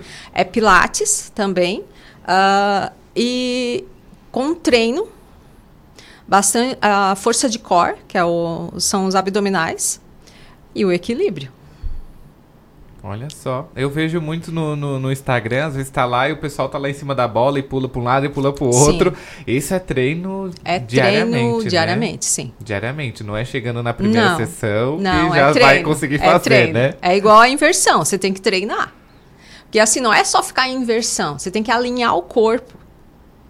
Precisa adquirir a força. Precisa adquirir a força, precisa adquirir o alinhamento para ficar uma postura correta, para ficar uma postura em harmonia com o corpo. E tudo e envolver as demais músculos, sim, demais articulações, todos, né? As articulações, sim. E, isso aí. Ô, Jade, me diz uma coisa. É, eu preciso passar antes por uma avaliação médica até chegar a vocês? Ou eu, por exemplo, ah, eu quero fazer pilates para poder me exercitar. Né? Eu chego lá, Jade, eu quero fazer, mas eu não tenho nada do médico. Eu posso fazer ou eu preciso passar? Pode fazer. Uh, as pessoas podem procurar o Pilates com patologias para condicionamento físico ou para gesto esportivo, sem problema nenhum. Aí, por exemplo, ah, eu tenho um problema cardíaco. Se o seu médico liberar, você pode fazer. Eu tenho pacientes com problemas cardíacos. Atendo normalmente, com a liberação do médico. Mas se você está assim, ah, eu quero só para condicionamento físico, sem problemas, pode fazer. Pode A gente faz uma avaliação do movimento para ver o que está precisando. Por exemplo, é, você está com perda de mobilidade do quadril. A gente vai trabalhar a volta da mobilidade do quadril. Olha só. Jade, me diz uma coisa também. Claro que isso tudo envolve uma restrição, né? Por exemplo, os, proble os problemas cardíacos envolvem uma restrição de exercício Sim, também, né? sim. É tudo estudado. Tudo estudado, adaptado, igual para uma grávida, por exemplo. Os exercícios são outros tipos, mais elaborados, com cuidado. Mas não deixa de fazer o Pilates. Não. É, não Elas deixa. adoram. Não deixa de fazer Sim. Pilates, né? Os exercícios feitos para um adulto, claro, com suas determinadas restrições, é os mesmos para uma criança, por exemplo? Com restrições. Com restrições. Ah, por exemplo, uma criança. A criança naturalmente já é pequena. Então, assim, ó, o aparelho é adaptável para a carga daquela criança. Ah, a gente muda a mola para o adulto. Tem criança que é, que é mais fortinha, a gente dá um exercício mais elaborado. As crianças adoram ficar em suspensão. E olha só. E aí tem que entrar na brincadeira da criança também, Sim. né? É, é mais lúdico, né? É, Mas não deixa de lúdico. fazer o exercício. Mas não deixa de fazer. Mas elas sempre me procuram. Eu quero ficar de cabeça para baixo, já. Igual o morcego. Com certeza, vamos ficar, mas vamos treinar primeiro. Sim, é exatamente. Tem que entrar na ludicidade da criança e tem que. Sim. Pra ela poder entender também como é que funciona o exercício e para que ela pratique também, né? Sim. Na criança, a gente é, pratica mais o exercício de solo. Um contato com o solo, isso é muito importante. Para ela ter consciência corporal, não só dos aparelhos. A gente começa com o solo, elas adoram também. Porque daí tem a famosa cambalhota, que a gente ensina de um jeito menos perigoso, vamos dizer assim. Elas adoram. Elas adoram. Isso. Crianças a partir de 8 De 8 anos. A partir de 8 anos, olha só. E tem exceções já de que crianças menores façam pilates? Ou é raramente? Raramente. Mas é que assim, ó, é, dificilmente elas vão querer. É, Mas né? A partir de 8 que já sabem, já estão na escola, já. A não ser que tenha procuram. algum problema muito Sim, grave, né? Se tem algum problema postural, já é importante. Aí já, já precisa estar fazendo acompanhamento Sim. também, né? É, qual a duração de uma aula de pilates hoje? Ah, depende. Um idoso, por exemplo, ah, ele está acometido por uma enfermidade, em torno de 30 a 40 minutos. Uma pessoa normal, 50 minutos a uma hora. Aí depende. Às vezes você está fazendo um treino, ah, Jade, estou cansado, quero parar. Não tem problema, seu treino deu 25 minutos, você vai parar. Quando o profissional vê que não está rendendo, que você está com algum problema, aí ele para o treino. Eu paro. Assim, olha, a aula não está rendendo, você está com algum problema, vamos dar uma paradinha, vamos conversar, o que está acontecendo? É assim, a aula não continua. Por quê? Porque o Pilates tem que respeitar alguns princípios. Então, assim, ó, respeita a respiração, daí você está lá no mundo da lua, não está respirando certinho, não está fazendo com controle o exercício. Eu, eu falo muito isso. Controle, olha o controle, olha o controle. Sim. Então, assim, ó, se precisa- você não está bem, não adianta. Não adianta. Tem que é, é concentrar. preferível que nem vá na aula Nem vá dia, na né? aula, sim. Que pague outro dia da semana aí, mas que não vá, né? Não vá. É. Exatamente. Ô Jade, me diz uma coisa. Hoje a gente vê muito aí uma, é, uma rotina muito acelerada da humanidade, né? Do, do mundo inteiro. A gente não pode apenas dizer, ah, aqui em Criciúma. Não, né? Não. Mas é o mundo inteiro está Sim. assim, né? O Pilates, ele nos ajuda a desacelerar um pouco? Sim. Sim. Respeitando os princípios. Ah, por exemplo, uma pessoa com muita ansiedade. Ela começa a fazer o Pilates, ela vê a melhora. Por quê? Respira certo. Eu, eu pego muito no pé sobre isso. Vamos respirar. Controle, controle, respiração. A pessoa começa a respirar, começa a, a, a ter consciência da sua ansiedade. O Pilates também é ótimo para depressão. Tenho Eu ia três, perguntar isso pra você tenho também. três pacientes que já estão sem medicação da depressão. tá? Eles vão São duas mulheres e um homem. Não tem mais a medicação, só vão para o Pilates três vezes por semana. Tá? E assim, ó, estão ótimos. Ah, palavras deles, mudou a minha vida. E geralmente é o que é usado, né? É o que é usado. Muda a vida. Para ansiedade, para depressão, é ótimo. É, isso aí. Eu, quando eu eu ainda faço tratamento para ansiedade, vou na, na, na, psicóloga, tudo assim. E quando me dava as crises muito forte mesmo, assim, o pessoal dizia, ah, vai na, na faz pilates, faz alguma coisa Sim. assim para poder é, desacelerar, ter mais um, uma, uma parte mais tranquila, assim, né? Isso é, precisa fazer também, mas falta o tempo, né? Entra a falta de tempo aí também, Sim. né? Por isso que. E é tão importante mesmo a, a, questão da respiração, né? Os próprios psicólogos pedem que a gente respire. Sim, que a gente respire profundamente. Exatamente, Sim. né? Jade, um prazer te receber aqui nessa manhã de cotidiano. Prazer foi meu. Então, muito obrigado Obrigada. pela sua participação e a gente vem aí com mais novidades quando tiver também, pode trazer pra gente. Com certeza. Manda aí mensagem pro Luiz, ó oh, Luiz, tem isso, tem novidade, vamos apresentar, claro, manda aí que a gente vem aqui e conversa mais sobre. Tá bom? Tá ok. Muito obrigado e uma excelente semana. Obrigada a você. Imagina. Isso aí, foi a Jade trazendo aí os benefícios do Pilates, explicando pra gente aí um pouquinho sobre o Pilates também, neste mundo, neste mundo afora, né? Claro, importante a respiração, importante o exercício. Se você tem algum problema é, vertebral, problema de coluna aí, é importante também que você faça o Pilates, tá vendo? A Jade explicou tudo aí pra gente. Jade, antes que você vá embora e eu não esqueça também, né? Tô aqui ainda falando do Pilates, deixa aí aonde a gente pode te achar. Teu contato, rede social. Isso. Uh, eu estou no Instagram, Jade Guide. Uh, eu trabalho na academia On Life. Vocês podem entrar em contato com eles para marcar as aulas sem problema nenhum. Isso aí, ó. Quer saber mais sobre Pilates também? A Jade está lá para esclarecer, né, Jade? Com certeza. Isso aí. Vai essa... ser um prazer. Isso aí, olha só, a Jade Guide tra trazendo mais coisas pra gente aí sobre o Pilates. A gente vai para um rápido comercial e a gente volta aí com a previsão do tempo para você nesta manhã de terça-feira, 21, 10 e 58 da manhã, aqui em Criciúma. Saiu o sol, já nublou e agora? Será que vai chover? Será o que, que vai acontecer? Ronaldo Coutinho traz pra gente a previsão do tempo daqui a pouquinho, às 11 horas da manhã, aqui no seu cotidiano, na sua Rádio Cidade em Dia. Nós já voltamos. Enquanto isso, entre aí nas nossas redes sociais, dá aquele like, compartilha a nossa live, segue a gente lá no Instagram no Twitter, tá bom?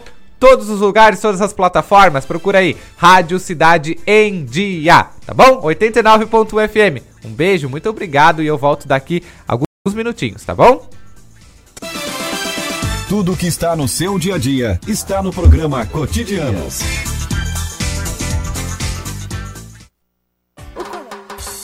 ZYN 553, Rádio Cidade em Dia. Conteúdo conectado com a sua vida.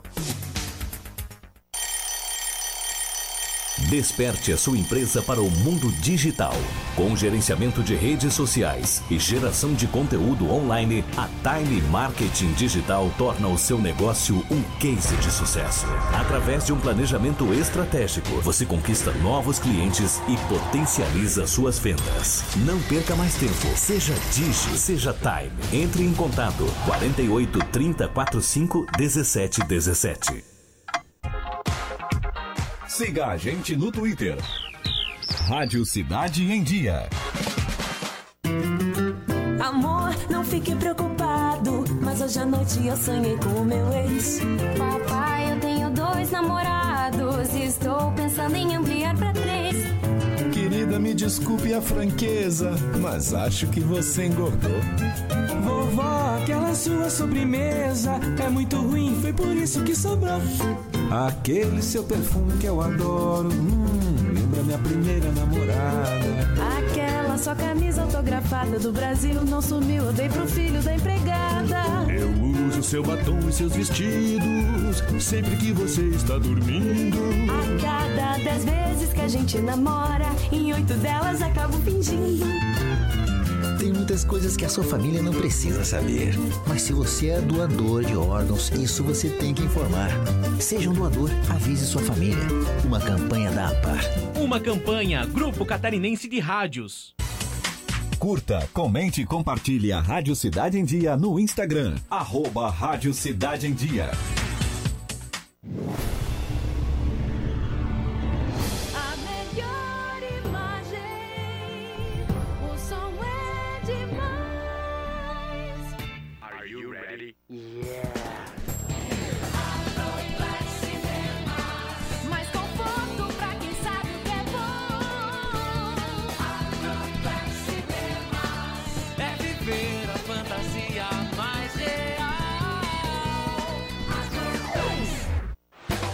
Oi, pessoal, eu sou o Ricardo Lopes e estou aqui na Rádio Cidade em Dia, de segunda a sexta-feira, no programa Boa Mistura. Aguardo vocês a partir das 12h30 para debatermos os assuntos mais comentados do dia e abordarmos temas de relevância para a nossa região. Então sintoniza aí no 89.1 FM e segue a gente no youtube.com barra Rádio Cidade em Dia para assistir todos os nossos conteúdos. Não esquece de acompanhar nossas redes sociais, arroba Rádio Cidade em Dia no Instagram, Facebook e Twitter. Rádio Cidade em Dia, conteúdo de qualidade no ar e na palma da sua mão.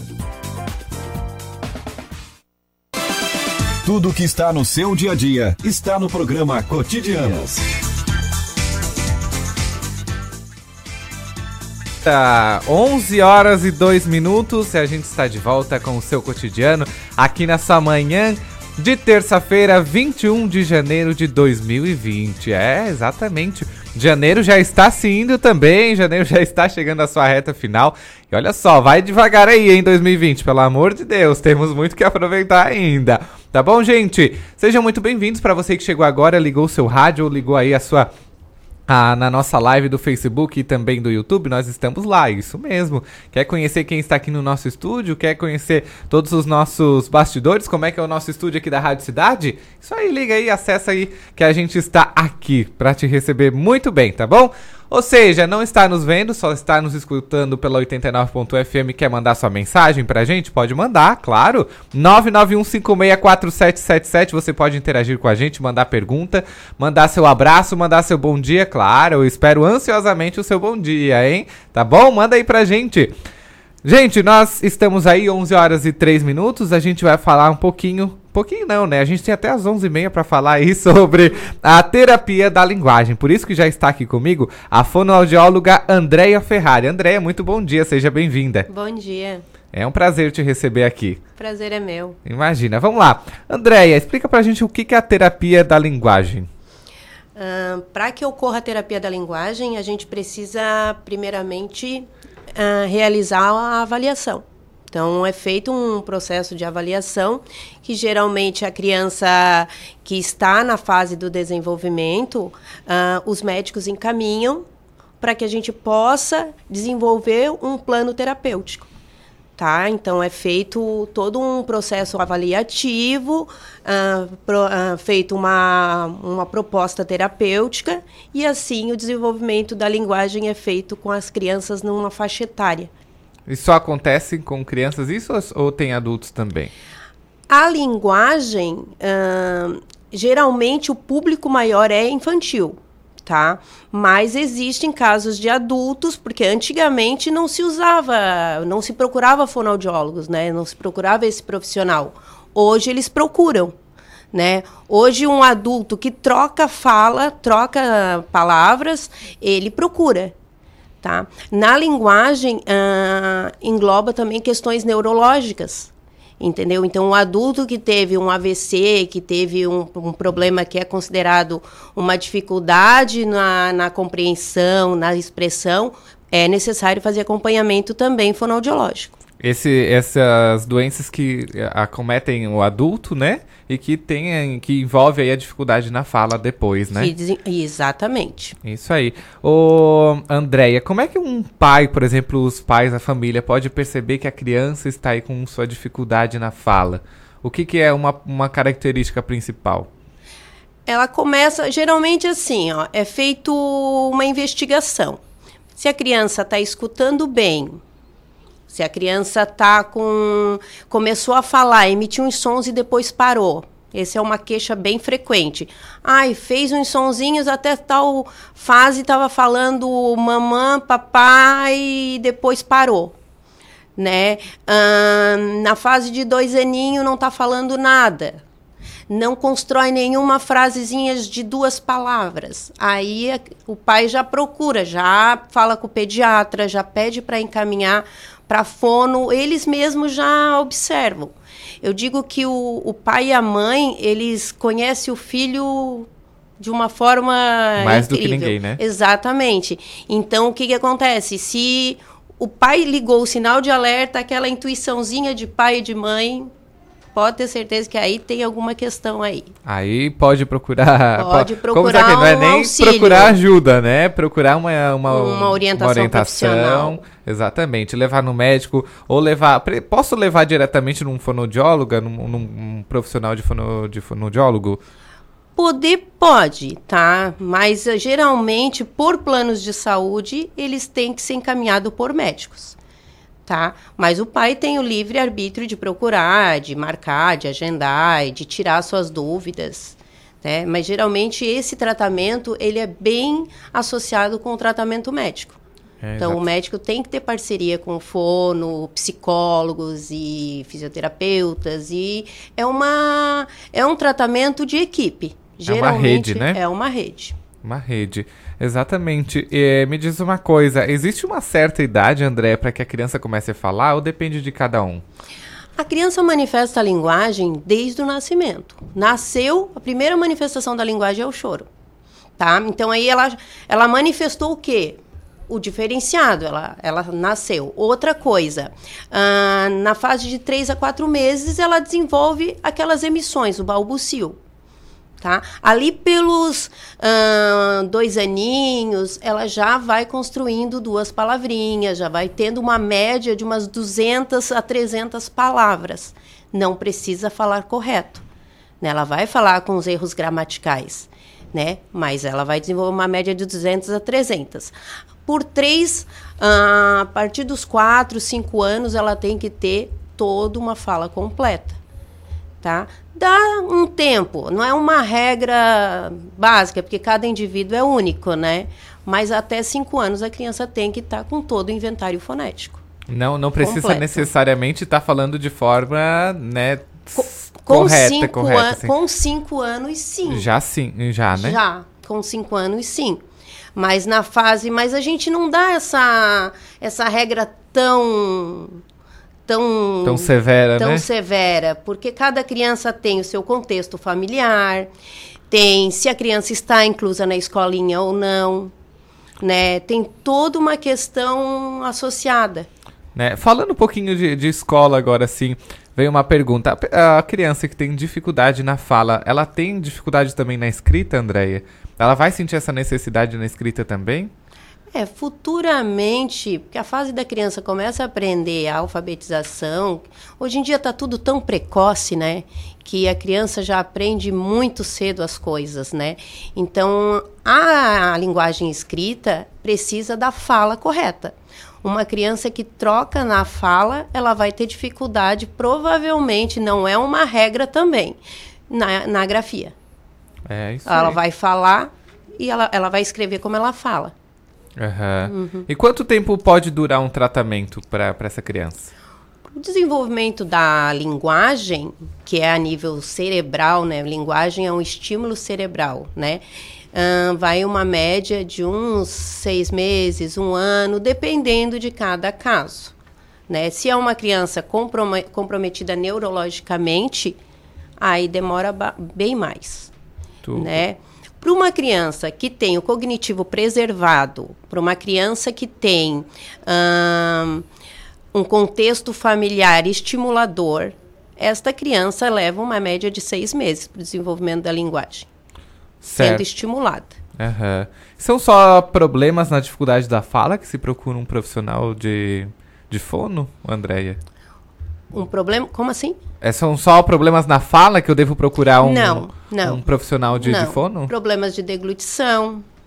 Ahn, quando a O gente que seria fala, deglutição? Pra, gente, Pra- quem está em casa nos Aham. ouvindo entender. no caso, engolir. A criança se engasga muito, a criança não consegue ah, ser amamentada, ela não consegue sugar. Né? Então, ah, são problemas na escrita também, o quadro de dislexia. Um quadro de dislexia, um quadro de gagueira. Gagueira é considerado voz, não é considerado fala.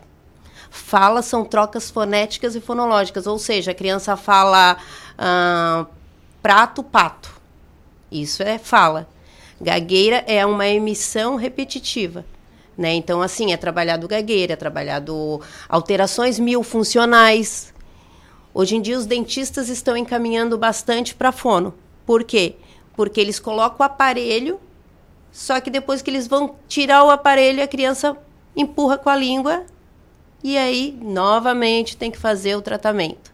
Então, a protrusão de língua, a língua para frente, a mordida aberta, tudo é feito também em parceria com o fono. Olha só. André, a gente já vai entrar um pouquinho mais nesse assunto, tá bom? Que nós vamos saber agora se o Ronaldo Coutinho tá falando bem. Ronaldo, muito bom dia. Bom dia. E aí, como é que tá a tua fala? Nós estamos aqui com uma fonoaudióloga. De, depende do que o pessoal quer. Se quer chuva, não tá muito boa. É, opa, barbaridade. E aí, como é que estamos com o tempo? Hoje tá assim nublado na região, o sol aparece com nebulosidade, tá abafado. Vocês já estão aí na casa dos 29, 30 graus. Talvez não passe muito de 31, 33, um pouco menos que ontem, mas abafadão e chance de chuva não muito grande entre a tarde e a noite, com tendência a falhar. Já amanhã teremos chuva, fina, é, assim, considerem já com risco de manhã, final da manhã para frente, principalmente, chuva, alguma possibilidade de alguma trovada e queda na temperatura. Mantém alguma chuva e períodos melhor e friozinho, fresquinho na, na quinta. Melhora na sexta. Sexta, sábado, domingo teremos tempo bom. Fica friozinho de manhã e à noite, bom para dormir e agradável à tarde na sexta, quente no fim de semana. Na praia poderemos ter ressaca por causa do, do vento mais de, de leste-sudeste, trazendo aí uma boa ondulação para o nosso litoral. E como vai coincidir também com lua nova, isso facilita ter uma maré bem mais alta. Da Climaterra, Ronaldo Coutinho. Ronaldo, aqui em Criciúma o sol saiu, deu as caras, nublou e agora está querendo sair de novo. É, ele aqui também tá assim, tá Tecnicamente está nublado, né? O tá sol nublado. consegue aparecer, mas muito pouquinho. O tempo tá bom, só não tá com aquele céu azul bonito para foto. Sim, sim. Olha só, final de semana a gente consegue pegar um solzinho na praia assim de boas ou, ou não? Meio difícil de queimar a mão, né? Mas consegue, é? sim. Tem isso também, né? mas, mas, pegar aquele bronze consegue. a gente consegue. Consegue, só a cedinha que tá um pouco frio. E aí depende também uh, da praia, porque vai ter locais ali que é capaz de ficar sem praia, como aconteceu nesse fim de semana passado. Muito bem. Andréia, quer fazer alguma pergunta pro Ronaldo? Vai viajar para alguma coisa? Não, não. Fim de semana só, né? Final de semana, ó. Final de semana de sol e vai ficar friozinho aí, né, é, Ronaldo? De manhã cedo, para quem gosta de ir à praia, tipo às seis, seis e meia da manhã, vai estar um arzinho frio.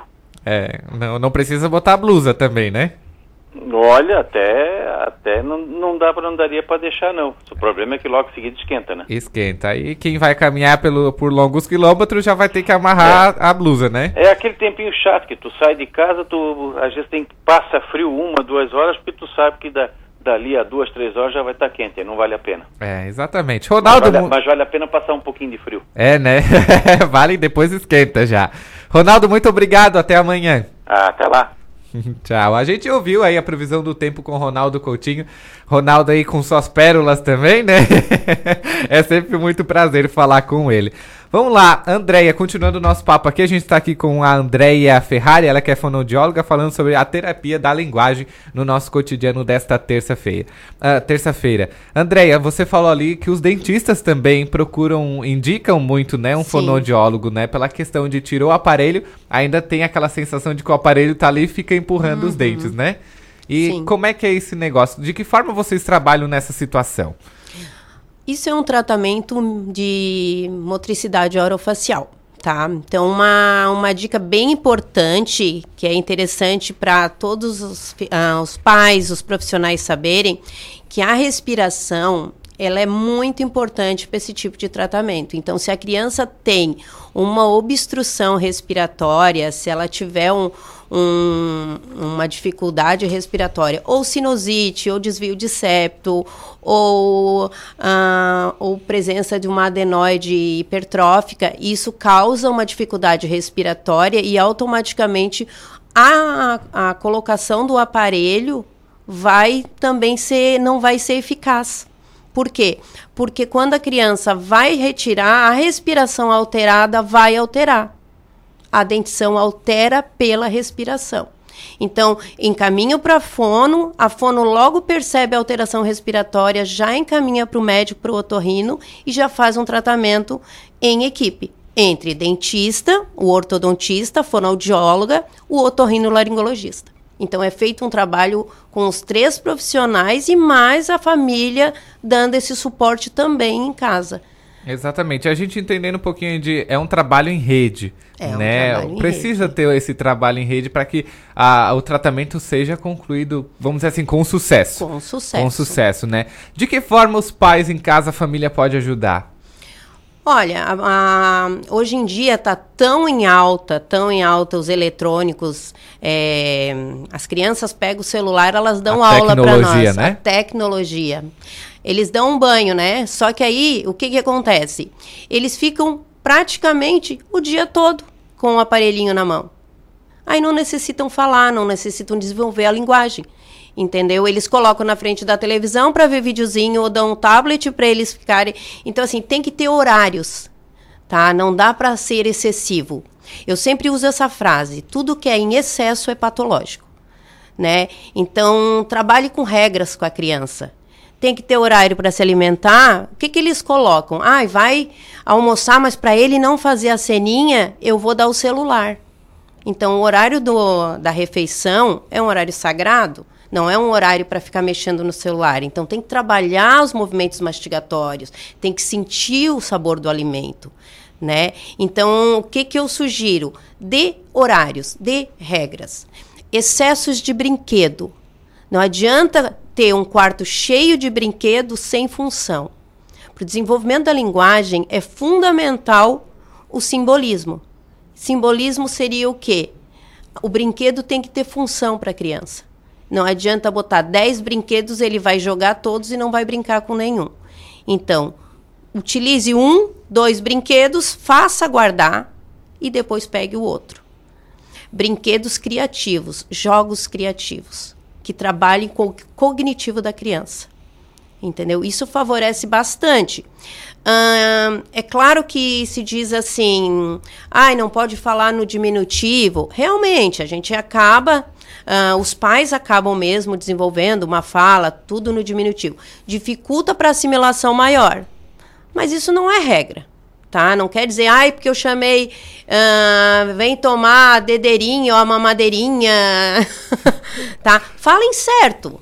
Falou daquele jeito, mas já corrija para a criança assimilar também o correto. Tá? E evite os utensílios que desenvolvem a infantilização. Tipo, chupeta na boca, tem idade para chupar o bico, mamadeira. Tudo que é mais fácil é mais gostoso, né? Mas assim, o difícil favorece o desenvolvimento. Então, se a criança só toma mamadeira o dia inteiro, ela automaticamente não vai querer comer o que é difícil mastigar. Então, não, é, é, novamente eu repito, tudo que é em excesso é patológico. Então, trabalhe com, com a quantidade certa, com os limites, com os horários que a criança vai desenvolver. É aquele negócio, né? Precisa estar tá passando, pra, vamos supor assim, entre aspas, pela dificuldade para poder dar valor às coisas, né? É. Nem tudo que é fácil é bom. Né? Exatamente. Né? Nem tudo que é fácil é bom. Falando, é, você falou ali sobre a tecnologia, né? Você, a visão de profissionais, de, da, da, de fonoaudiólogos, né? Vocês, quanto fono, estão vendo que a, a, a tecnologia em si está desfavorecendo a, as crianças? Está tendo um atraso maior né, na fala? Está prejudicando mais?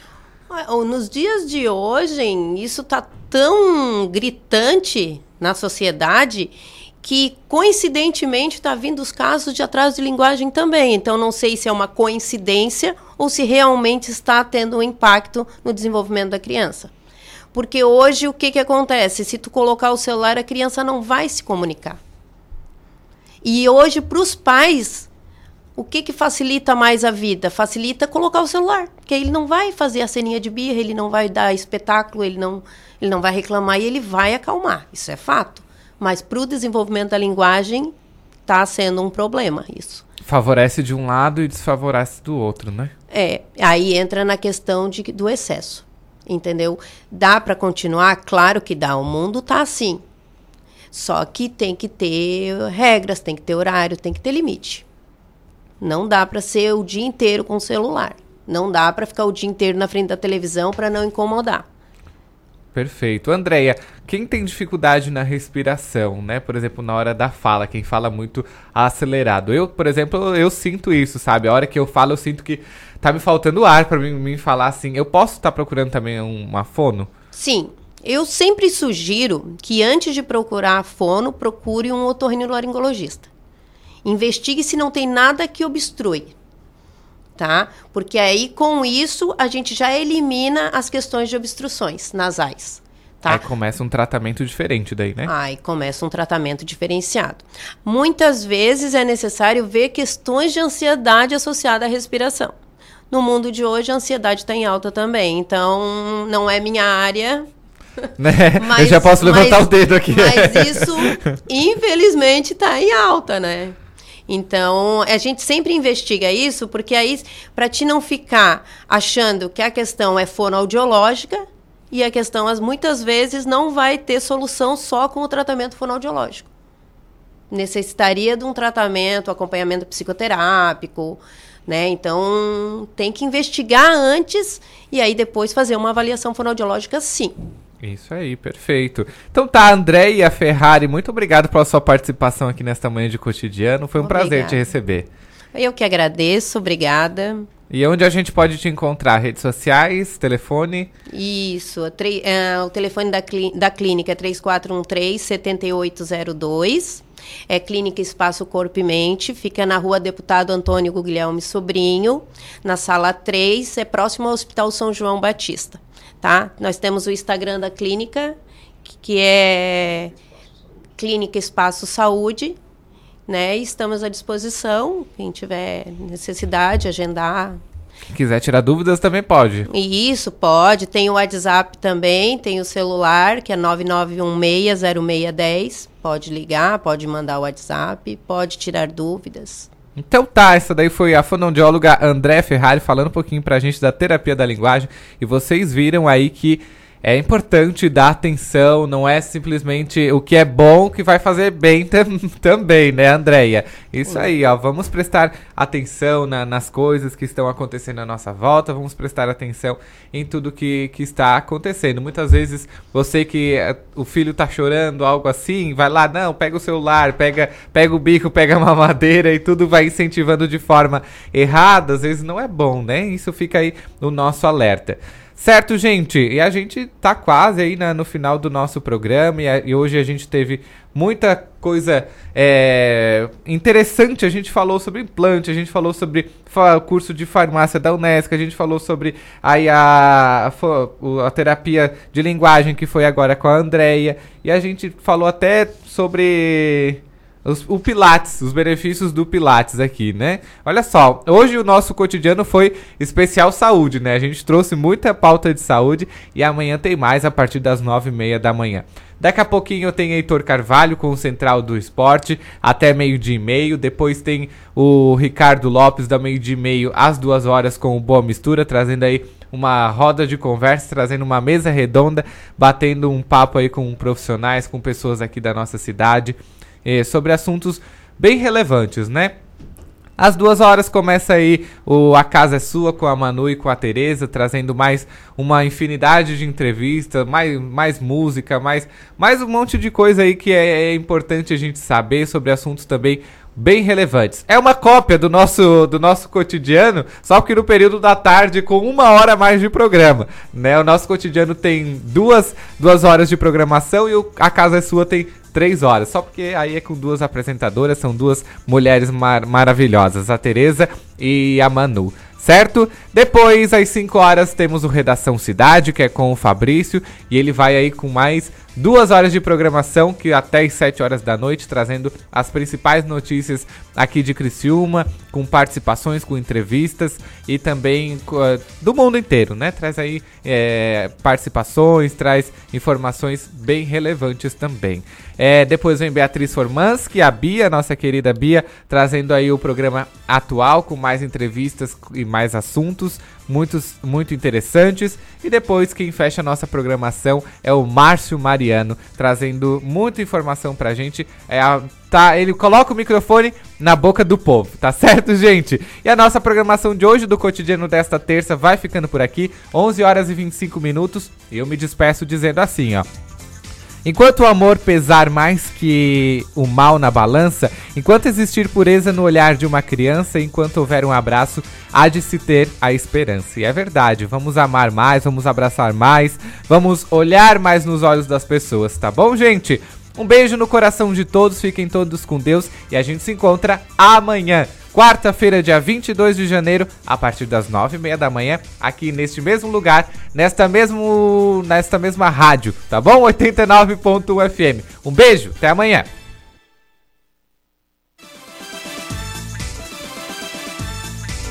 Acabou, mas não desanime que tem mais. A gente está com você em cada momento. Tudo que está no seu dia a dia está no programa Cotidiano. Oferecimento: Unesc. Matrículas abertas. Formação e inovação para transformar o mundo. Dicas para segurança no verão. Corpo de Bombeiros Militar de Santa Catarina. Previna-se, não seja mais uma vítima. Não ande nos costões, você pode escorregar e cair no mar. Se você ingeriu bebida alcoólica ou fez uma refeição recente, aproveite a faixa de areia. Nos postos de guarda-vidas, pulseirinhas de identificação é só pedir ao chegar na praia. Se você foi queimado por água viva, temos nos nossos postos guarda-vidas vinagre. Nos procure. Em caso de emergência, ligue 193. Rádio Cidade em Dia, 89,1 FM. Conteúdo conectado com a sua vida.